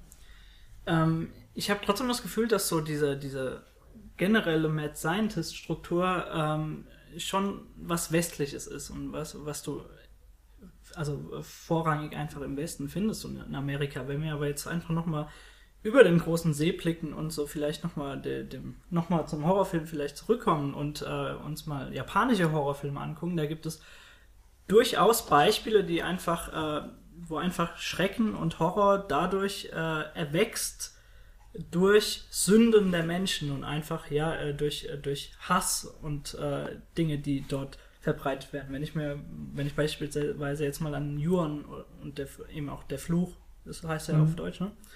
Äh, ich weiß gar nicht, ob der einen deutschen Titel hat. Äh, auf jeden Fall äh, ist dieses Haus befallen von einem Fluch, der nur daraus, daraus erwachsen ist, dass dort einmal ein Mord passiert ist und eben ja Sünden begangen wurden. Und das ist im Grunde genommen auch einfach erwachsen durch eben diese zwischenmenschlichen Dinge, die wir einfach in uns haben. Also dann sozusagen schlechtes Karma, wenn man es ganz grundlegend. Wenn man das so sehen möchte, Mhm. genau, ja. Hm. Naja, gut. Also ist natürlich was anderes, aber Ja, ja, es gibt klar, nat- natürlich. ja die gemeinsame Verbindung, dass halt Menschen Fehler machen Ja. und äh, das symbolisch dafür steht, dass eben Genau. Menschen schuld sein können an irgendwelchen schlimmen Dingen und so weiter, was ja einfach nochmal dieses ganze Thema ein bisschen erweitert. Also es ist oftmals ja ein Subplot, dieses Overreacher-Ding oder Mad Scientist-Ding oder was auch immer und wird dann verbunden mit diesen Fragen nach der Menschlichkeit. Ist ein Monster noch menschlich? Wie menschlich ist dieses Monster und so weiter? Ja, Und letzt, letztendlich müssen wir das ja auch immer im Filmkontext sehen. Also gerade wenn wir auch sowas wie King Kong, wie Godzilla oder so haben, dass wir das, dass das ja auch immer politische Gründe hat. Also gerade wenn wir von Godzilla so während, äh, während der Bedrohung, diese, diese un, unbekannte Bedrohung während dem Kalten Krieg und sowas, die die rote Macht und so haben, das ist ja letztendlich das Monster tatsächlich immer was Menschengeschaffenes ist, weil der Mensch eben dieses Monster sich erdenkt, um andere Menschen eben in diesem Film dann, durch diesen Film dann zu, zu catchen und so. Ja, wobei Godzilla ist nicht ein Ausgeburt der roten Angst, sondern ist Rückbleibsel der Atombomben. ja. Ja, genau. Also mal Ja, so also politisch, The mal Thing noch mit in die nimmst, und Genau, The Thing, The Thing geht auch- Thing eher so in ist ganz klar, Krieg. Ja. äh, hat den roten Mantel dann ganz klar. Das stimmt. Ähm, mir ist noch ein Beispiel Moment, gekommen- ich war noch nicht fertig. Okay. Also ich wollte Bitte, halt, ich, ich wollte halt sagen, dass es, dass es letztendlich immer auch so ähm, eine symbolische, dass das Monster auch was Symbolisches ist für eben etwas Schlechtes, was vom Menschen ausgeht. Also wenn wir eben The Thing Mhm. nehmen, wenn wir Godzilla nehmen und so, dann ist es eben auch gerade, also das ist ja dann dieses Überspitzte vom Menschen ausgehend, dass es in diesem Filmkontext halt immer vom Menschen ausgeht, der Ja, aber nicht immer. ja, also gut, oft. okay, nicht, ja, okay, nicht, nicht immer, aber überwiegend, sagen wir es mal so, äh, relativ häufig eben dieses, dieses metaphorische Böse Mhm. im Menschen ähm, darstellt. Ja, ich finde nur, da muss man eben dann wieder an Alien denken zum Beispiel, wo es einfach da ist und daraus seinen Schrecken auch bezieht. Oder meinetwegen bei Zombies, wo dann wirklich über die Ursache explizit im Film gerätselt wird. Und die Menschen sich eben selbst fragen, sind wir schuld, ist was anderes schuld und so weiter. Mir ist jetzt noch ein Beispiel eingefallen für wirklich aus einer Sünde herausgewachsene Bedrohlichkeit und zwar äh, im Westen Paradies, Eva und der Apfel. gibt es bestimmt Verfilmungen. Ist dazu, Gott die ein wir Monster? Hier anführen können. Ähm, Die Schlange. oder ist das nur ein MacGuffin? Gott jetzt. Gott als McGuffin. Das ist cool. Gott als MacGuffin. genau. Haben wir einen Titel für die Folge, super. Aber nee, aus dem Westen, also wenn wir jetzt mal The Fork, also Carpenter's The Fork betrachten, ist im Grunde genauso gestrickt, oder? Also Wie ich möchte Die Gabel jetzt nicht... meinst du jetzt? Äh, ich, die Gabel? Nein, The Fork. War das der mit dem äh, Supermarkt? Oder ist das der Äh, andere? nein, das ist The Nee. Mist. Okay. Aber Also äh, Fork- wie ist, The Fork- womit The willst du das Fork ist, glaube ich, dass da irgendwie Leute, glaube ich, verdammt, also nicht verdammt wurden, so äh, ver... Ähm, Da wurde irgendwie ein Schiff, ja, Verflucht? das ein ist das Schiff Problem. ist gestrandet Sie oder so. ja Und die, ist kurzer Spoiler-Disclaimer. Ähm, für die Leute, die ihn noch nicht gesehen haben, ist, ich glaube, ein, ein Schiff mit, mit Michi, du hast ihn gesehen. Michi kann sich nicht mehr aber dran du hast erinnern. ihn gesehen. ähm, Ich war das ist das dabei. Problem. ja, ein, ein, ein Schiff mit äh, Menschen, die, die äh, von der Pest befallen sind, wird, glaube in die Irre geführt, einfach durch einen Leuchtturm oder so und strandet Schon dort. durch einen Fake-Leuchtturm quasi. Irgendwie sowas. genau. Fake-Leuchtturm? Naja, die leuchten halt und tun so, als wären sie ein Leuchtturm und lenken Genau, das und Schiff damit. dann branden. Genau, Und, äh, rauben deswegen die aus äh, oder so. Flutet eben diese, dieser Nebel da immer wieder auf diese Insel. Also nur als Beispiel jetzt auch mal, dass es das durchaus auch im Westen gibt. Was ich bei diesem Film interessant finde, dass äh, nie die Ursache im Ende, am Ende bekämpft wird, sondern immer nur das Symptom und dass die Bekämpfung und äh, die erfolgreiche Bekämpfung des, dieses Symptoms als Sieg gefeiert wird. Also Godzilla wird umgebracht, aber das eigentliche Problem mit dem, mit dem Atommüll, meinetwegen, wenn man es darauf zieht, wird überhaupt nicht ähm, wieder irgendwie angesprochen. Tarantula, die riesige Spinne, die vom Mad Scientist nicht extra oder nicht so bestimmt hergestellt wurde.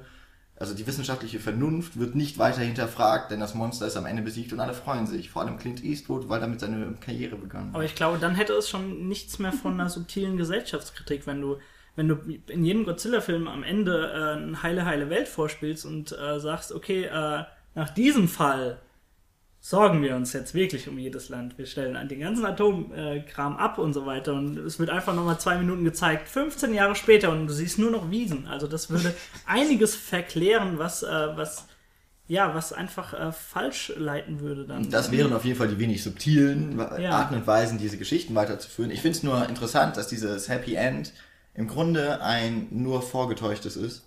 Und ich glaube selten, dass es wirklich von den Filmemachern so intendiert ist, dass man dann denkt, oh, aber eigentlich das Problem, das haben wir doch gar nicht bekämpft. Es ist halt immer noch ein Unterhaltungsding. Genau. Und du ja. willst halt nicht also aus einem filmisch Film gewachsen, glaube ich. Also willst normalerweise, wenn du halt so, so ein High-Budget-Ding wie Godzilla oder so machst, äh, willst du nicht, dass die Zuschauer da rausgehen und sagen, ja, hä?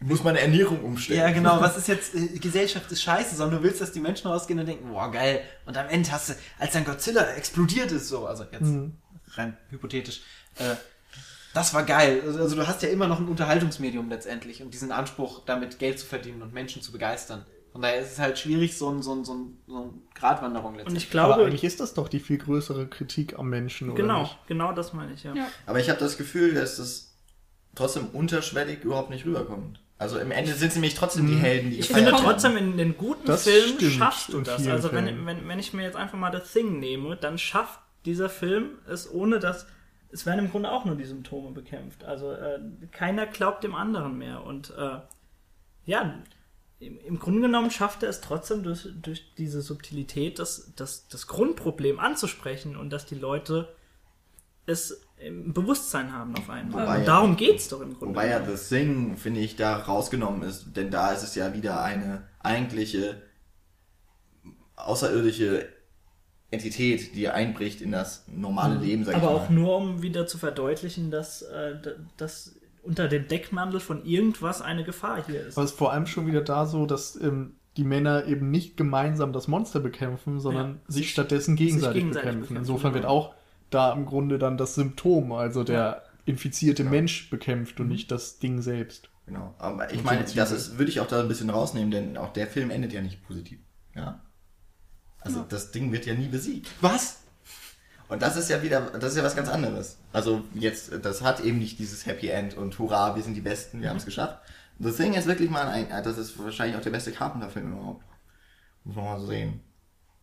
Guckst so in die Runde, so. Also, gebt ihm mir recht. Na, gebt na. Dieser Maps to the Stars, der soll ja äh, Potenzial Hallo, haben. du kannst doch nicht Cronenberg und so. Carpenter Ja, verwechseln. Das war jetzt hart. Vergesst es, vergesst es. Ähm, nee, ich finde aber auch vor allen Dingen, wenn es um diese Sache geht, Unterhaltung, trotzdem am Ende noch äh, kritischer, äh, ne, Gesellschaftskritik und so weiter, ist es auch immer so ein bisschen die Frage, ähm, natürlich, welches Publikum möchte man ansprechen, welches Publikum erreicht man und je nachdem, wer den Film sieht, hat äh, der oder diejenige dann auch andere Ansichten. Also klar gibt es Filme, die machen die Kritik eindeutig und eben, oder sie ist eindeutig äh, hinterlegt irgendwie unter fünf Schichten von Spaß. gibt es natürlich. Und dann gibt es Ja, aber auch Filme, die wirklich ausnahmslos unterhalten wollen, denen es total egal ist und so. Zum Beispiel würde ich jetzt sagen, dass in Pacific Rim gibt es eigentlich so eine Gesellschaftskritik nicht. Nee, das stimmt. Pacific Rim funktioniert Also ja auch nach einem ganz anderen. Muster dann eigentlich. Ja, genau, aber trotzdem hast du da diese riesigen Kaijus, die man auch wirklich nach unserer Definition, finde ich, als Monster bezeichnen könnte. Und dann hast du die Menschheit, die dagegen ankämpft, die sich auch so schön, ähm, wie sich das gehört, vereint und sie machen alles zusammen und kämpfen dagegen und sie mobilisieren sich und ja. Aber, aber das ist das ja wieder heißt- ein anderes Prinzip von Film. Ja. Also, das ist ja wieder die Bedrohung von außen. Ja. Also, das, die Kaijus sind ja nicht von den Menschen geschaffen, wenn ich da Nee. richtig mit der Mythologie Ah, vertraut bin. Und Ja, okay, ich meine. Frankenstein und Frankensteins Monster, das ist sowieso noch, okay, das ist auch nochmal ein bisschen anders, weil da entwickelt ja das Monster Mhm. nochmal Gefühle und ist es dann ein Mensch oder nicht und es wird eigentlich nur als, als eine Art Außenseiter dann gebrandmarkt und ähm, am Ende dann das tragische Ende. Ähm, deswegen, Ja, okay, also ich, ich, ich, Das stimmt, in dem Fall passt Pacific Rim nicht unbedingt in die äh, Sparte, die wir gerade aufgemacht haben. ich, ich will jetzt hier auch nicht alle Filme deswegen verteufeln. Ich finde nur, dass das äh, sowas Interessantes eigentlich ist, dass Monsterfilme dann doch häufig eben ja so unterschwellig sagen, es ist irgendwie so und das können wir jetzt nicht ändern. Mhm. Genauso wie halt unterschwellig viele Filme auch äh, Militäreinsätze zum Beispiel befürworten oder Folter. Und Man kann das aber auch wieder als starken Weg oder als gute Kritik sehen. Also sicherlich nicht in allen Filmen so angelegt, aber ich habe gerade nachgedacht, welches aktuelle Beispiel man nehmen könnte und bin so auf die ganze Bankenkrise und so weiter gekommen. Was macht die Politik dagegen oder die EU zum Beispiel? Die stellt einen Rettungsschirm zur Verfügung. Wird das Problem des Zockens oder so insgesamt bekämpft? Nee. Also es geht wieder nur um Schadensbegrenzung und so weiter, aber die Ursache des Problems bleibt bestehen. Und das ist ja eben genau das Prinzip, wonach die meisten Monsterfilme dann auch funktionieren. Und insofern finde ich, kann man das schon als ja, gute Kritik sehen bei geneigten Filmen, die eben wenn auch man Wert es drauf denn legen. dann auch versteht, genau. Oder wenn, Ja, wenn die Kritik auch deutlich rauskommt. Ähm, wollt ihr jetzt noch ein Schlussplädoyer für dieses Argument gerade mal ansprechen? Wenn nicht, würde ich gerne noch eine, andere Kategorie reinschmeißen. Und zwar, ähm, was ich noch ganz interessant fand, einfach eine Kategorie, nachdem du auch ja, Monster im Grunde genommen äh, klassifizieren kannst, ist, ähm, wir haben jetzt ganz viele Monster angesprochen, die böse Absichten haben und Werte verliehen bekommen von Regisseuren, äh, die sie ganz klar als bedrohlich darstellen. Wobei die Frage ist, ob wir wirklich von Absichten sprechen können. Das ist ja. Ja, das ist natürlich dann nochmal die Frage. Aber ähm, Nur das gerade rein. Ja, ja, klar. Aber wenn wir jetzt, wir haben jetzt schon hundertmal King Kong angesprochen, auch hundertmal Godzilla. Ähm, wenn wir das einfach mal runterbrechen, geht es ja eigentlich nur darum, dass King Kong überleben möchte und äh, Gewalt anwendet aufgrund seines eigenen Überlebenstriebes. Und in diese Sparte würde ich auch so, äh, ja, auch Godzilla packen. Ich würde den Weißen Hai natürlich dort reinpacken, aber auch so Filme wie Jurassic Park. Und dort sind eben die, die, die Dinos für mich ganz klar Filmmonster, also kein, kein, kein keine Entität, kein Bösewicht, der da irgendwie entgegensteht, sondern Monster.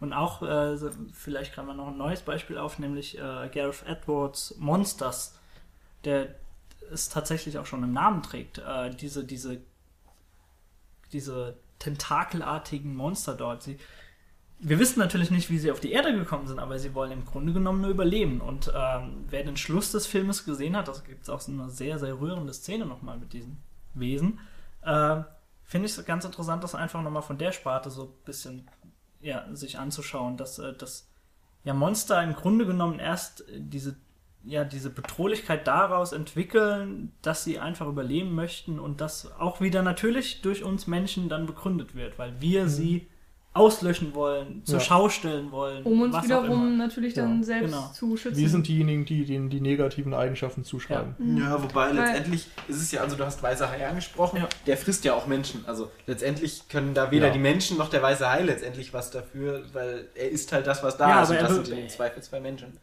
Was aber für ihn auch nur ein Glied in seiner Nahrungskette ist. Also er tut das ja nicht bewusst äh, aus dem Grund, ah, das ist ein Mensch, sondern er hätte auch alles andere eine Robbe gegessen oder so. Ja, gut, aber Ja, das Robben sind ja niedlich. Stimmt. Kinder nicht. Falsches Argument, ich ziehe alles zurück. Robben sind nicht. Kommt aufs Kind an. Ähm, aber gucken wir uns doch jetzt zum Beispiel mal Monsters an. Mhm. Da ist es ja wirklich so, dass ähm, die Monster ihr Territorium beschützen wollen, beziehungsweise sie Ja, sie haben. breiten sich eigentlich genau, sie breiten aus. sich ganz Ja. normal aus, sie, sie pflanzen sich fort. Und ähm, diese Art der Fortpflanzungsweise ist nicht vereinbar mit dem Lebens- oder der Lebensweise, wie wir Menschen eben auf der Erde leben, weil wir haben sozusagen eigentlich alles bevölkert, was man bevölkern Wir kann. haben auch so einen ganz klaren einmal- Anspruch darauf, dass die Welt uns gehört. Ja, genau. wir Auf einmal sind dann eben diese Aliens äh, oder diese, diese Monster eben dann auf einmal da und wir werden verdrängt und äh, sogar dann so sehr verdrängt, dass wir in den Territorien, wo die Monster leben, selber nicht mehr überleben können. Und zum Beispiel, glaube ich, ähm, die Eier verpflanzen sie in die Bäume und da wachsen dann diese Monster draus und die Bäume sterben dann ab oder irgendwie sowas in der Art. Ähm, also sie bevölkern den Planeten auf eine ganz, ganz andere Art und Weise und deswegen kämpfen wir dann so gegen sie. Also das ist, äh, glaube ich, auch ein Thema, was öfters vorkommt. Aber das ist halt dieses zwei Mächte stehen sich sozusagen gegeneinander und sie arbeiten auf vollkommen verschiedene Weise und denken auch auf vollkommen verschiedene Weise. Und es ist einfach unvereinbar. Und wir Zuschauer stehen dann ja auch auf der Seite der Menschen. Vielleicht sympathisieren wir dann Ja, automatisch dem mit unserer zumindest durch, Seite. die, durch diese, also der, der Film handelt ja eigentlich nur davon, dass zwei Personen eben durch diesen Sektor reisen müssen, um eben in den Norden zu kommen. Und dort wird ja ganz klar so dieses Bild vermittelt, dass, dass eben nicht alles heile, heile Gänsen ist und dass alles, was die Menschen tun, gut Mhm. ist, weil sie kriegen ja mit, wie die Soldaten handeln, sie kriegen mit, was dort einfach in den Kriegsgebieten los ist und äh, das ist natürlich teilweise grenzwertig. Und Ja. da wird ja auch ein Bild vermittelt, das eben nicht nur so schwarz-weiß denkt, dass, äh, dass ja wir als Mhm. rechtmäßige äh, Herrschaft, äh, ja, wie sagt man, Könige über die Welt, was auch immer, Aber äh, das auch das Anrecht einfach auch darauf haben.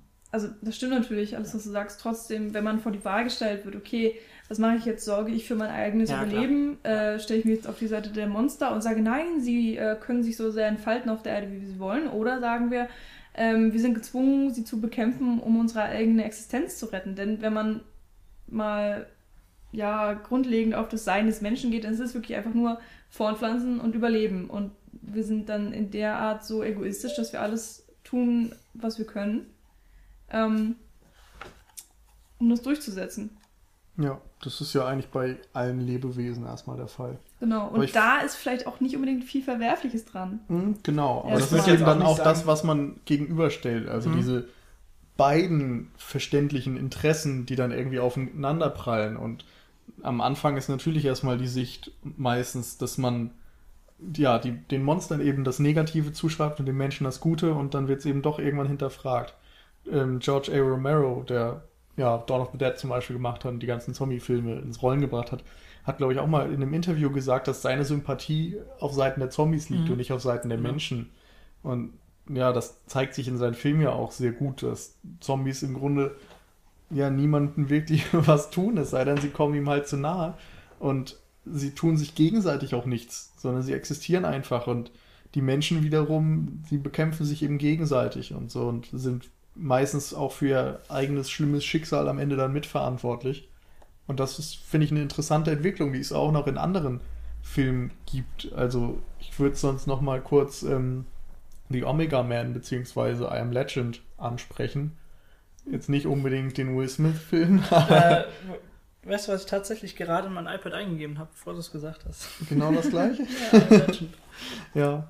Ähm, ja, willst du was dazu sagen? Ähm, ich wollte tatsächlich nur mal äh, noch mal gucken, wer denn der, der Schriftsteller war des Buches. ich? Okay, da würde ich jetzt nicht drauf kommen. Äh, können wir aber, also kann auf ich gerne eins, zwei Worte noch reinwerfen, weil es auch Ja. sehr interessant ist, aber ich spreche erstmal. es geht erstmal um quasi den letzten Menschen, der noch auf der Erde wohnt, der, ähm, ich glaube, im Original dann gegen Vampire sich behaupten muss oder so, gegen ein, in Gegen- einer Welt, die von Vampiren bevölkert wird. Äh, das Original heißt dann Omega Man? Man Ich weiß es gerade nicht. das Es gibt, Buch. Und also es gibt zwei bekannte Namen, Omega Man und I Am Legend. Es gibt eben Ah, okay. Den Roman, es gibt diverse Verfilmungen und ich kann jetzt nicht mehr sagen, was genau jetzt Hm. der Originaltitel war. Auf jeden Fall ähm, stellt sich da am Ende, ist jetzt ein leichter Spoiler, aber mein Gott, äh, stellt sich da heraus, dass eigentlich er selbst das letzte Monster ist. Denn er ist der einzige aus dieser Gattung Mensch noch, der übergeblieben ist. Und die Vampire haben in dem Fall die Welt übernommen und kämpfen nun gegen ihn, das Monster. Hm. Und das finde ich sehr interessant, diese Rollenumkehr, Ja, das ist echt cool. die ich, ich glaube es auch sonst gar nicht so gibt. Also gibt es von euch. Film. Ja, Ja, okay. ganz, also wirklich, es ist ja nee, ab, nee, Moment. Also mein Punkt ist ja eher, dass man quasi ein Monster dann bei seinem Weg begleitet gegen die Menschheit, die einen bekämpft oder gegen eine andere Welt, die einen bekämpft, So. gegen eine Gruppe von Wesen. So Und das ist bei ähnlich. Monster AG ja nun nicht. Na gut, es ist halt alles verkindlicht letztendlich. Ja, aber es gibt ja einfach keine Antagonisten. Bei Monster AG. Ja, gut, stimmt schon. Das Also, ist halt der Dass Unterschied. das Kind, mit dem du Sympathien hast, nicht in letzter Zeit wirklich, in, äh, in letzter Instanz wirklich der Antagonist ist. Genau, so. und Ja, da ist das stimmt Kind zwar ein Monster, aber eben keine Masse von Monstern. Also ich meine jetzt wirklich sowas wie, weiß ich nicht, stellt euch vor, es gäbe einen King Kong-Film, wo wir alles aus der Sicht von King Kong erleben Ja. und mit ihm mitfühlen. Ja. Also ich glaube, was so von der Struktur her dann relativ ähnlich ist, wäre wohl so der erste Planet der Affen, in dem ja auch die. Den habe ich nicht gesehen. Okay, aber da sind ja auch die Rollen eigentlich umgekehrt. Also die Affen sind die herrschende Rasse und jagen Mhm. die Menschen. Und ähm, in dem Fall ist man aber trotzdem auf der Seite der Menschen. Also da sind eben auch Ja. die, die Affen. Aber, also, um das, das Beispiel mit I Am Legend und äh, mittlerweile weiß ich auch, dass Richard Mathan äh, der, äh, der, der Schriftsteller ist, äh, der das einfach sehr faszinierend gemacht hat da, und letztendlich einfach den Antagonisten so zur neuen gesellschaftlichen Struktur einfach um, umformt. Und das, ich glaube, das Buch hat, ich will jetzt nicht lügen, aber lass es mal 250 Seiten haben und 235 Seiten begleitest du wirklich, äh, wie heißt der Protagonist nochmal? John. Jack. Sagen wir liebevoll. Will Smith. ähm, begleitest du ihn tatsächlich äh, beim Überleben, bei der rohen, beim rohen Kampf ums Überleben. Mhm. Und er äh, hat auch seine Frau verloren und äh, übt deswegen auch einen Teil äh, Rache aus. Und immer wenn es Tag ist, geht er eben in die, in die, die Wohnungen, in die Häuser und tötet diese Vampire, um, um sich irgendwie Platz zu verschaffen auch. Und äh, noch ein bisschen äh, jetzt davon zu erzählen, einfach, ähm, ja, sie, sie entwickeln einfach so eine gewisse Intelligenz. Also es ist ein Virus, den sie aber irgendwann in den Griff bekommen und sich da tatsächlich eine neue gesellschaftliche Struktur entwickelt und sie dann den Protagonisten ja in die Mangel nehmen und sagen, äh, du, du, du bist zu gefährlich für unsere Gesellschaft, du, du, du rottest uns aus und das muss jetzt aufhören und du bist eigentlich der Böse hier. Du bist, du bist eine Bedrohlichkeit, die für uns, ja, die, die, die auf uns, äh, wie soll man sagen, die uns, die uns, die uns bedroht. Die Bedrohlichkeit, der, wunderbarste Satz heute. Ähm, Äh, aber das macht er aber einfach sehr, sehr gut, Richard Mathan. Und äh, also ich habe der Omega-Mann jetzt noch nicht gesehen, ob der qualitativ auch daran reicht. Nee, ist glaube ich mit Charlton Heston, ne? Oder zumindest eine Verfilmung. Ich glaube, es gibt ja drei, vier Stück jetzt insgesamt. genau die mit Will Smith ist halt Quatsch. Ja, also ich weiß nicht, inwiefern ihr jetzt äh, das komplette Ende erzählen könnt oder wollt, haben aber. wir schon. Äh, Äh, sagen, der geht doch gar nicht, oder? ach so, ja, weiß nicht. Aber Also sorry für alle, die es jetzt ärgert. Ja, aber ähm, für mich ist es halt nicht rausgekommen, ob er jetzt von denen umgebracht wird oder ob er weggeht. Ja, das ist einfach auch nicht. Aber das ist Okay. letztendlich auch egal. Ja, aber Moment. Mir geht es jetzt wirklich darum, ähm, dass immer eigentlich die Option genommen wird, dass eine Koexistenz möglich ist. Mhm. Und es scheint ja hier dann auch wieder so zu sein. Weil könnte man nicht theoretisch sagen, so als netter Vampir, wir nehmen dich in unsere Gesellschaft auf Mhm. und wir akzeptieren dich als komischer Mensch, der du bist? Ich glaube, die Offenbarung kommt einfach immer zu spät.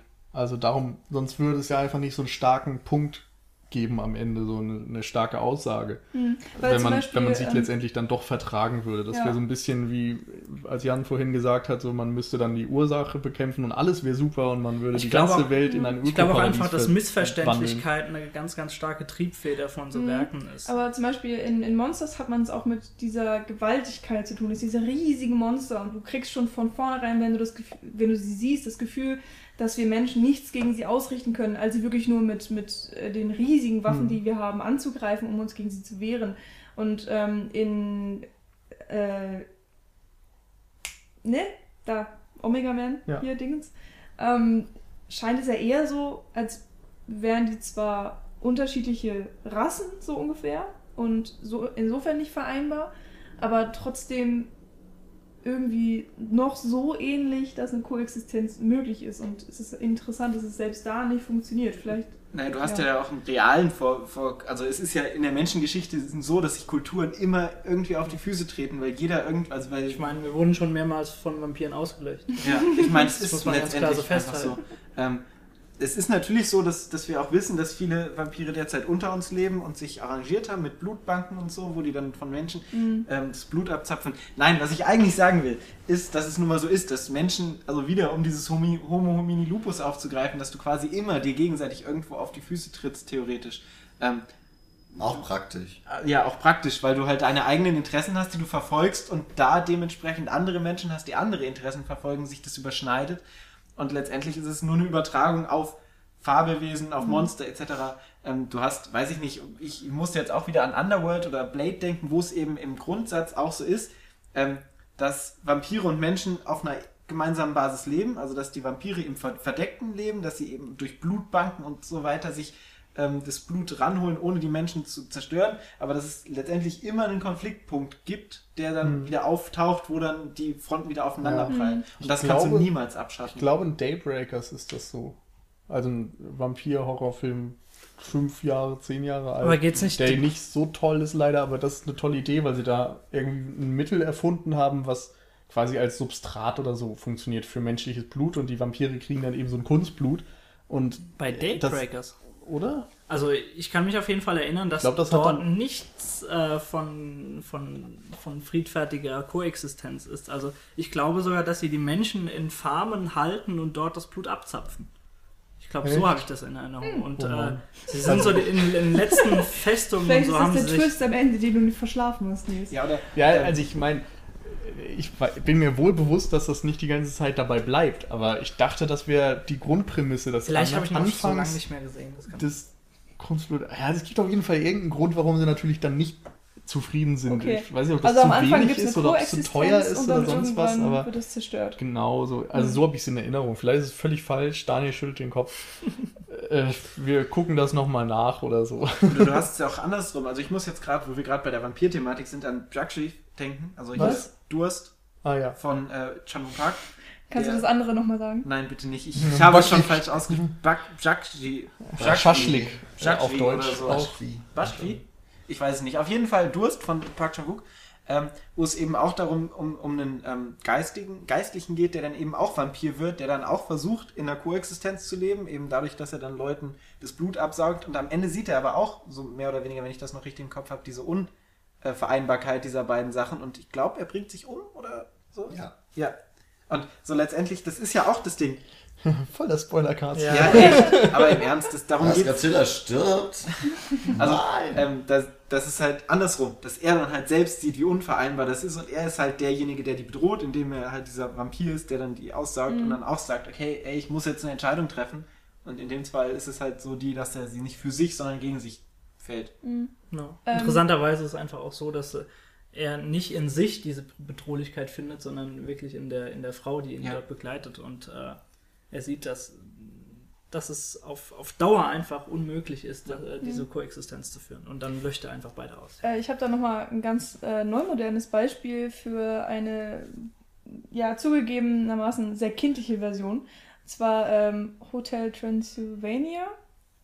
Also Hotel Transylvanien. Äh, ist ein Animationsfilm, der, glaube ich, letztes Jahr rausgekommen ist, wo einfach ähm, Graf Dracula, also keine Ahnung, der Obervampir, ob das jetzt wirklich Dracula ist, weiß ich nicht mehr. Aber der Obervampir ähm, baut ein Hotel ganz, ganz weit abgelegen äh, von jeder Menschenseele, ähm, wo sich dann alle Monster treffen können. Also die können Urlaub in diesem Hotel machen, weil sie keine Angst haben müß müssen vor Menschen. Also sie, sie sind dann sozusagen Das nur klingt wie unter die sich. Monsterparty von den Ärzten. Ja, das Genau. ähm, sie sind wirklich nur unter sich und, und können ihre ganzen Schreckheiten ausleben. Und gleichzeitig äh, kriegt man, weil man eben alles aus der Sicht dieser Monster sieht, immer wieder zu hören, wie schlimm denn die Menschen sind. Und dass, und dass sie einen ja mit Fackeln jagen, obwohl man gar nichts tut. Und sie sind so äh, übermächtig auch, weil die Monster als Minderheit dargestellt werden äh, und so weiter und so fort. Und natürlich ist dann am Ende alles viel zu sehr Friede, Freude, Eierkuchen, wie man das eben Mhm. bei einem Kinderfilm so hat. Aber ich fand es irgendwie total interessant, dass man da wirklich so ähm, den Spieß mehr oder weniger umgedreht hat. Und natürlich ist es ein Kinderfilm, aber irgendwie fand ich es trotzdem cool. Von daher fand ich jetzt das Beispiel Monster AG halt auch nicht so verkehrt, weil das Ja. ja genau auch das Gleiche macht, dass du Mhm. eben das, den Menschen, der für uns der, der, der Gute ist, quasi in dem Moment einfach als Schlechtes darstellst. Natürlich wird es dann mit, mit so einer Kinderlogik dann aufgeladen, wie auch Hotel Ja, Transylvania. aber in Hotel Transylvanien hast du ja wirklich noch diesen Kontext, Ja. dass wirklich Frankenstein wurde ja wirklich Ja, in den klar. Film Also ich wollte es jetzt auch nicht so mit. Mhm. Hotel Transylvania vergleichen, aber ich wollte halt sagen, dass so im Grundthematik dieses Umdrehen letztendlich ja immer gern benutzt wird, weil äh, diese Monster-Sache, ich glaube, darauf können wir uns einigen, ist halt auch immer kontextabhängig. Das haben wir ja nun, also Ja. nicht immer, aber relativ häufig Mhm. kontextabhängig, äh, gerade wenn wir so diese Hybridwesen äh, betrachten. Ja. Da, dementsprechend ist das natürlich auch Raum für Spielmöglichkeiten. Ja. ja, und du kannst jedem Monster den Schrecken nehmen, Spielraum. wenn du das nur willst. Mm, Was mich als neues Thema dann vielleicht nochmal interessiert, ähm, habt ihr ein Fable für ein ganz bestimmtes Monster? Also sozusagen ein kleines Lieblingsmonster. Habt ihr auch einen Plüsch-Facehugger bei euch im Bett? Ich bin erwachsen genug, ich brauche das nicht. Zielt Vince, mein Kater? Nein. Na gut. Ich darf ja jetzt nicht mehr Totoro sagen, weil wir das ja schon als Nicht-Monster klassifiziert haben. Mhm. Das stimmt. Also ich glaube, mein, so das Monster, Filmmonster, von dem für mich die, meiste Faszination ausgeht, ist wahrscheinlich der Vampir, aber ich glaube, das würde ich auf einen eigenen Cast irgendwann Mhm. mal sogar Oh ja. verschieben wollen, Mhm. weil das einfach zu viele Entwicklungen durchgenommen hat. Mm. Und äh, Das auf ist der anderen sowieso Seite. immer so ein Ding. Also man könnte jetzt ein Filmmonster nennen, was in einem Film vorkommt, oder eben sowas wie ein Vampir, der so ein riesiger Themenblock ist. Genau. Aber könnt ihr Aber- verifizieren, ne? Aber ähm, ich habe ja am Anfang schon gesagt, dass diese unfaire Frage kam von Daniel, jetzt Alien oder der weiße Hai. Äh, da ich irgendwie so jetzt der Einzige bin, der den weißen Hai als, als Monster auch, also erstmal als Film natürlich grandios, aber auch als Monster ziemlich stark finde, würde ich das jetzt einfach mal so herausheben nochmal. Und zwar einfach, weil da richtig gut gezeigt wird, wie man einen Monsterfilm macht. Nämlich indem man das Monster einfach nicht zeigt Ja. oder so wenig wie möglich, was damals eben mit der Produktionsgeschichte einfach zusammenhängt, dass diese blöde Monsterapparatur nie funktioniert hat. Und im Grunde jede Szene, in der das, äh, in der Hai zu sehen ist, ist eine dieser funktionierenden Momente. Viel mehr gab es davon nicht. Und da ist es einfach so interessant, weil mh, die Menschen machen sich halt, werden wirklich, da ist diese Verteilung so. Am Anfang ist der Mensch das Opfer und dann gibt es so den, den faden Anschein, dass sich die Menschen doch über die Bestie erheben könnten. Aber dann sind sie trotzdem immer noch die Gejagten von diesem weißen Hai. Am Ende natürlich ist der Sieg über die Bestie, der dann über allem thront. Aber ich finde immer dieses Wechselspiel da sehr, sehr gut. Und so psychologisch finde ich es einfach schön gemacht. Und natürlich äh, diese wunderbare Szene, wenn sie dann lostuckern auf diesem Schiff und man ist in diesem, äh, in diesem Strandhaus, keine Ahnung, wie man es nennen soll, äh, von dem Kapitän und der ist eben auch Haijäger. Ja, und äh, man sieht sie dann aus dem Fenster äh, aufs Meer fahren und die Kamera geht dann durch so einen Kiefer eines toten Hais durch und dann, wie sie eben in die Fänge des Hais nun reisen. Das finde ich, das ist eine so wunderbare Einstellung, in der man einfach sieht, dass Steven Spielberg ein wunderbares Auge für solche Szenen und Momente hat. Ein toller Regisseur. Ja. So, das war mein Möchtest jetzt Plädoyer nicht für tatsächlich, der weiße Hai als Film, als Monster und für den Regisseur. Äh, dann würde ich äh, den, den, den Duellanten zwischen diesen Battle äh, nehmen, nämlich das Alien aus eben genau den Gründen, die du auch schon gerade genannt hast, nämlich zum einen aufgrund einfach dieser filmischen Abwesenheit. Äh, Alien fasziniert einfach auch heute noch dadurch, dass, dass so viel Grauen und so viel Spannung aufkommt, einfach dadurch. Wann sieht man denn, denn das Alien das erste Mal? Das Naja, als es wie ein Spaghetti Bolognese-Ding aus dem Magen Genau. raus. Aber da ist es ja auch noch nicht das Alien, da ist Genau. es ja quasi eine Vorstufe vom Alien. Ne, es ist das Alien im Kleinen. Ja. Das ist so niedlich. Ja, ähm, auf jeden Fall ist es einfach sehr, sehr faszinierend, wie mit den Mitteln dort umgegangen wird. Und ich finde, äh, Alien nutzt einfach auch die Möglichkeiten, die das Universum und das Weltall bietet, einfach ganz, ganz grandios und, äh, und mich diese, diese, die Ängste, die aufkommen Dieses durch Isolation. Im Weltall hört dich niemand schreien. Genau. äh, die- ja, diese ganzen Aspekte von wegen Isolation und äh, eben das, was du gerade gesagt hast im Weltall, hört dich eben niemand schreien und du bist auf dich selbst gestellt und äh, weißt nicht wohin und äh, das ist einfach ganz, ganz toll eingefangen und wenn dann einfach noch so ein Alien da rumfuscht in, äh, in diesen Räumlichkeiten, das ist Der Nostromo, oder? in der, Was sie- ja, ich, im ersten Jahr Nostromo, genau. Und äh, deswegen würde ich als prägnantesten, ich wollte gerade fast schon Bösewicht sagen, äh, als prägnantestes äh, Filmmonster tatsächlich das Alien nehmen. Paul? Ähm, ich möchte gerne noch. Also, hm. also ich weiß es nicht. Ich hätte jetzt glatt Blade gesagt. Oh, wir haben ein wunderbares Störgeräusch. Und es ist wieder weg. Paul, red nochmal, vielleicht kommt's wieder. Da will jemand nicht, dass ich über Blade rede. Ich ich würde Blade sagen, weil er cool ist. Und Fertig? Totoro Yes. sagen. Nein, Moment, Moment, ich möchte noch was Gutes sagen. Also geht's ja auch um den Vampir Oh, Vampir Ja, also ich bin, oder? ich bin auch total, also ich habe ein Vampir-Fable. Äh, jetzt auch fern von Underworld und Blade, die ich an sich aber trotzdem ziemlich geil finde. äh, aber das ist mal dahingestellt. Ähm, ich würde aber trotzdem sagen, was mich als Monster auch unglaublich reizt, ist einfach das Ding aus The Thing.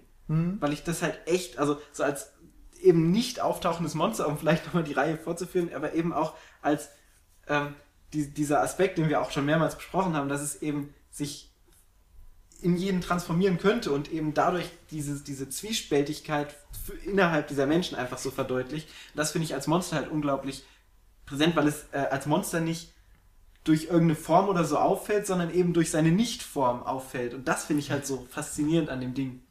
Ja, jetzt hast du mir so ein bisschen meinen Punkt geklaut. scheiße, sorry.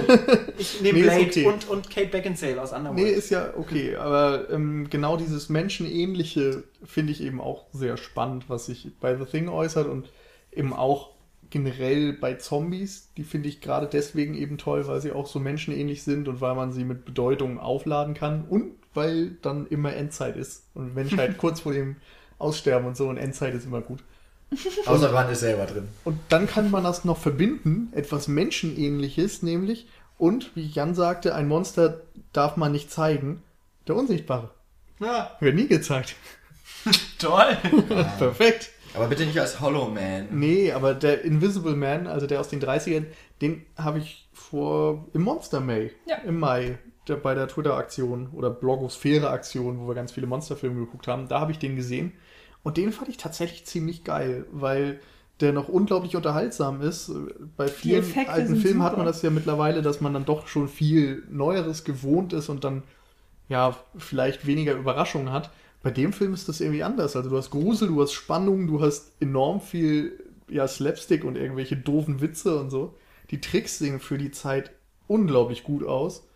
Und der Film hat echt Spaß gemacht, Ja. muss ich sagen. Also da und generell dieses Thema der Unsichtbarkeit, da kann man wirklich viel mitmachen und der Film deutet da eben einiges an. Mhm. Also der Unsichtbare, The Invisible Man, ist meine Empfehlung. Ja, das ist, glaube ich, auch der Film, über den ich mich am meisten gefreut habe während des Monster Maze. Ähm, wir haben da ja ziemlich viele alte Filme auch geguckt, aber vor allen Dingen der stach für mich absolut heraus.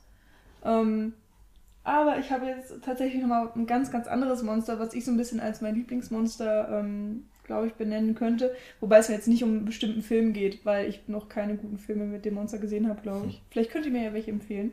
Ähm, ich bin komplett fasziniert von Werwölfen, tatsächlich. Underworld.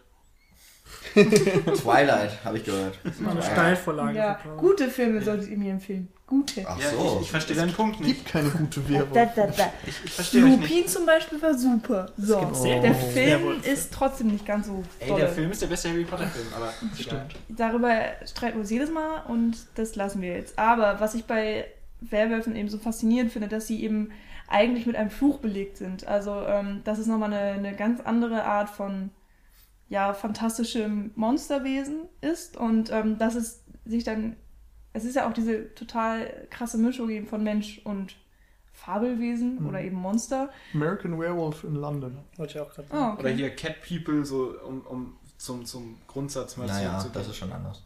Ja. Ja, aber es Und- geht ja letztendlich auch ums Gleiche. Nee, bei Cat People geht es wirklich nicht ums Gleiche. Können Also die das kontrollieren in Cat People? In Original Cat People ist eigentlich überhaupt keine Katze zu sehen, glaube ich, so richtig. Also nicht das Monster. Nee, aber es geht ja letztendlich darum, oder? Das nee, es geht darum, um Verfol es geht darum Verfolgungswahn. Eigentlich. Okay. Einer, Ja. Eines Monsters. Ja. Also, ich mag äh, einfach so diese Ambivalenz, die der Werwolf einfach in sich trägt und äh, alles, was eben damit zusammenhängt, fand ich schon immer mega cool.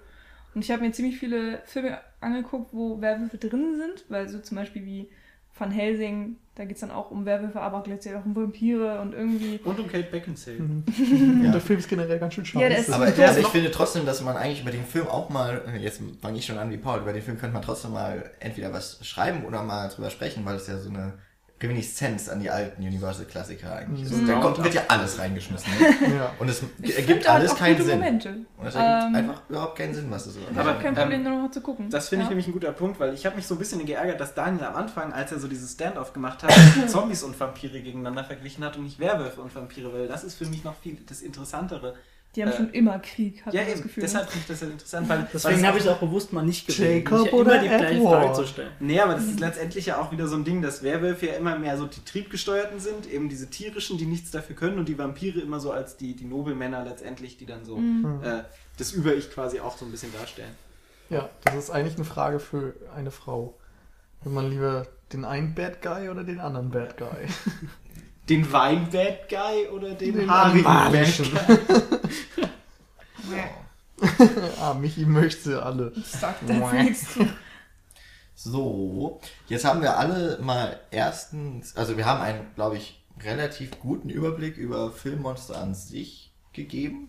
Ich glaube, wir konnten dieses Thema jetzt auch nicht, also das, das erschöpfend alles Hm. zu äh, nennen und aufzufassen, aufzuzeichnen, das würde Podcasts komplett füllen. Da könnte man einfach Was- ein was Können wir jetzt bis Folge man 80 könnte noch drüber reden? Filmmonster Podcast einfach machen bei iTunes und äh, man hätte, glaube ich, für Jahre was zu Ja. sprechen. Was wir übrigens überhaupt noch nicht hatten, äh, in, in Bösewicht oder im Monstercast sind diese ganzen körperlosen Wesen, Geister, Dämonen, sonst was.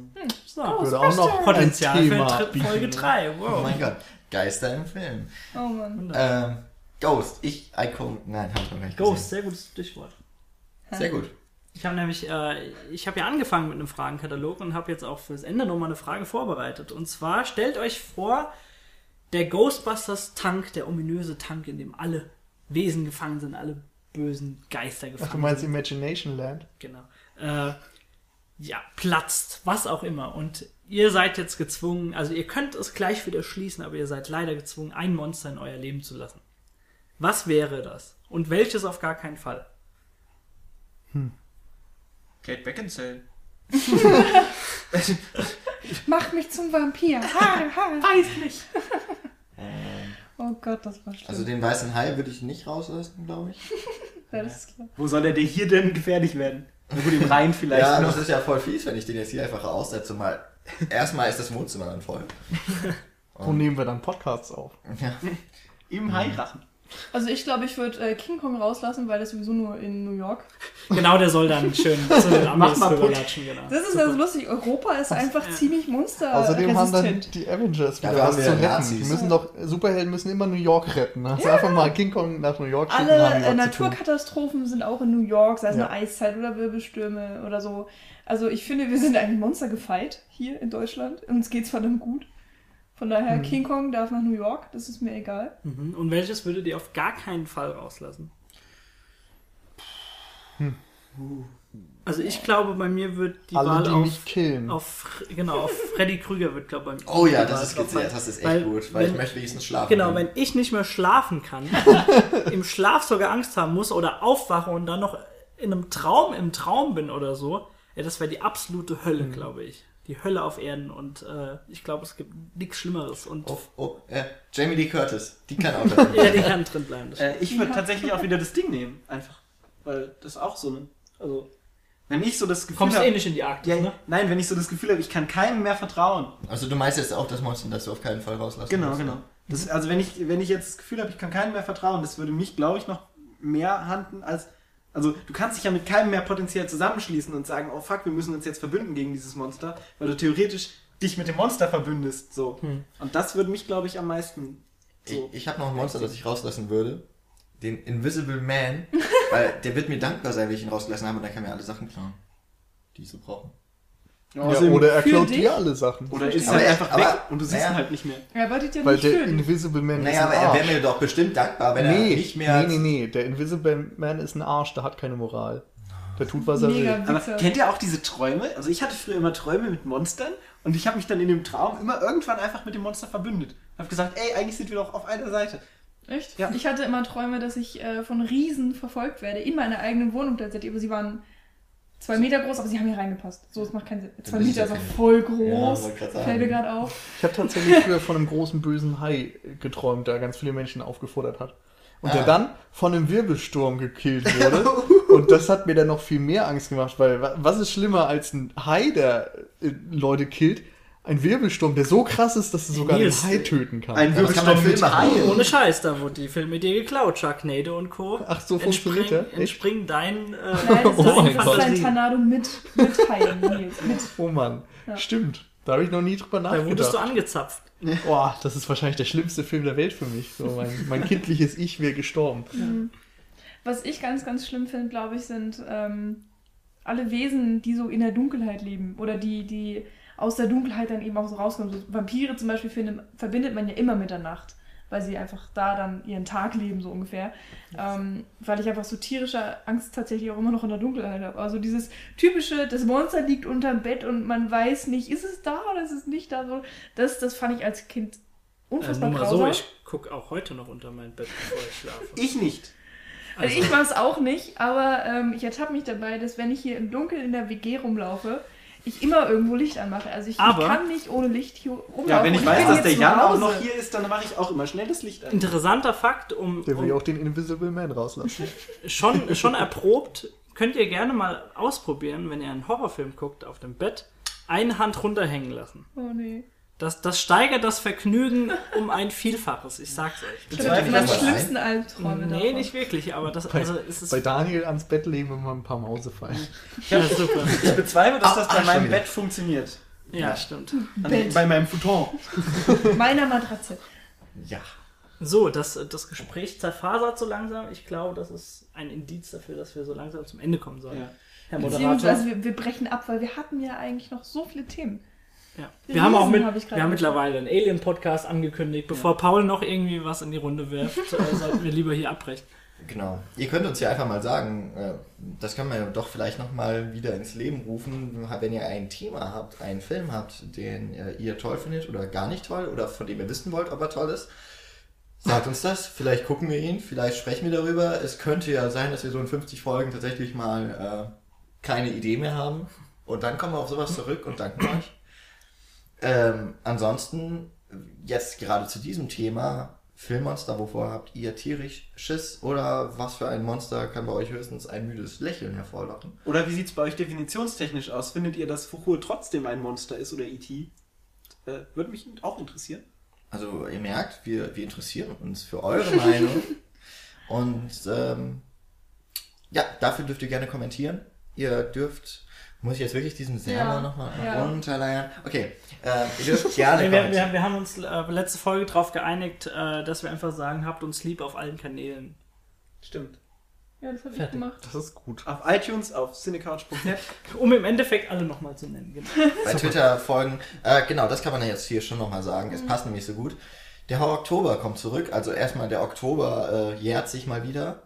Wow. Wow. Einmal im Jahr Da- gibt's den tatsächlich. und, Musstet äh, ihr vielleicht nicht. Im letzten Jahr haben, hat äh, Patrick Tüdig von Kontroversum, ehemals Filmosophie, äh, Autor, ich weiß jetzt gar nicht, wo er im Moment überall textet. Auf Twitter. Auf Twitter jedenfalls. Anderem. er hatte letztes Jahr den Horror Oktober so aus der Wiege gehoben.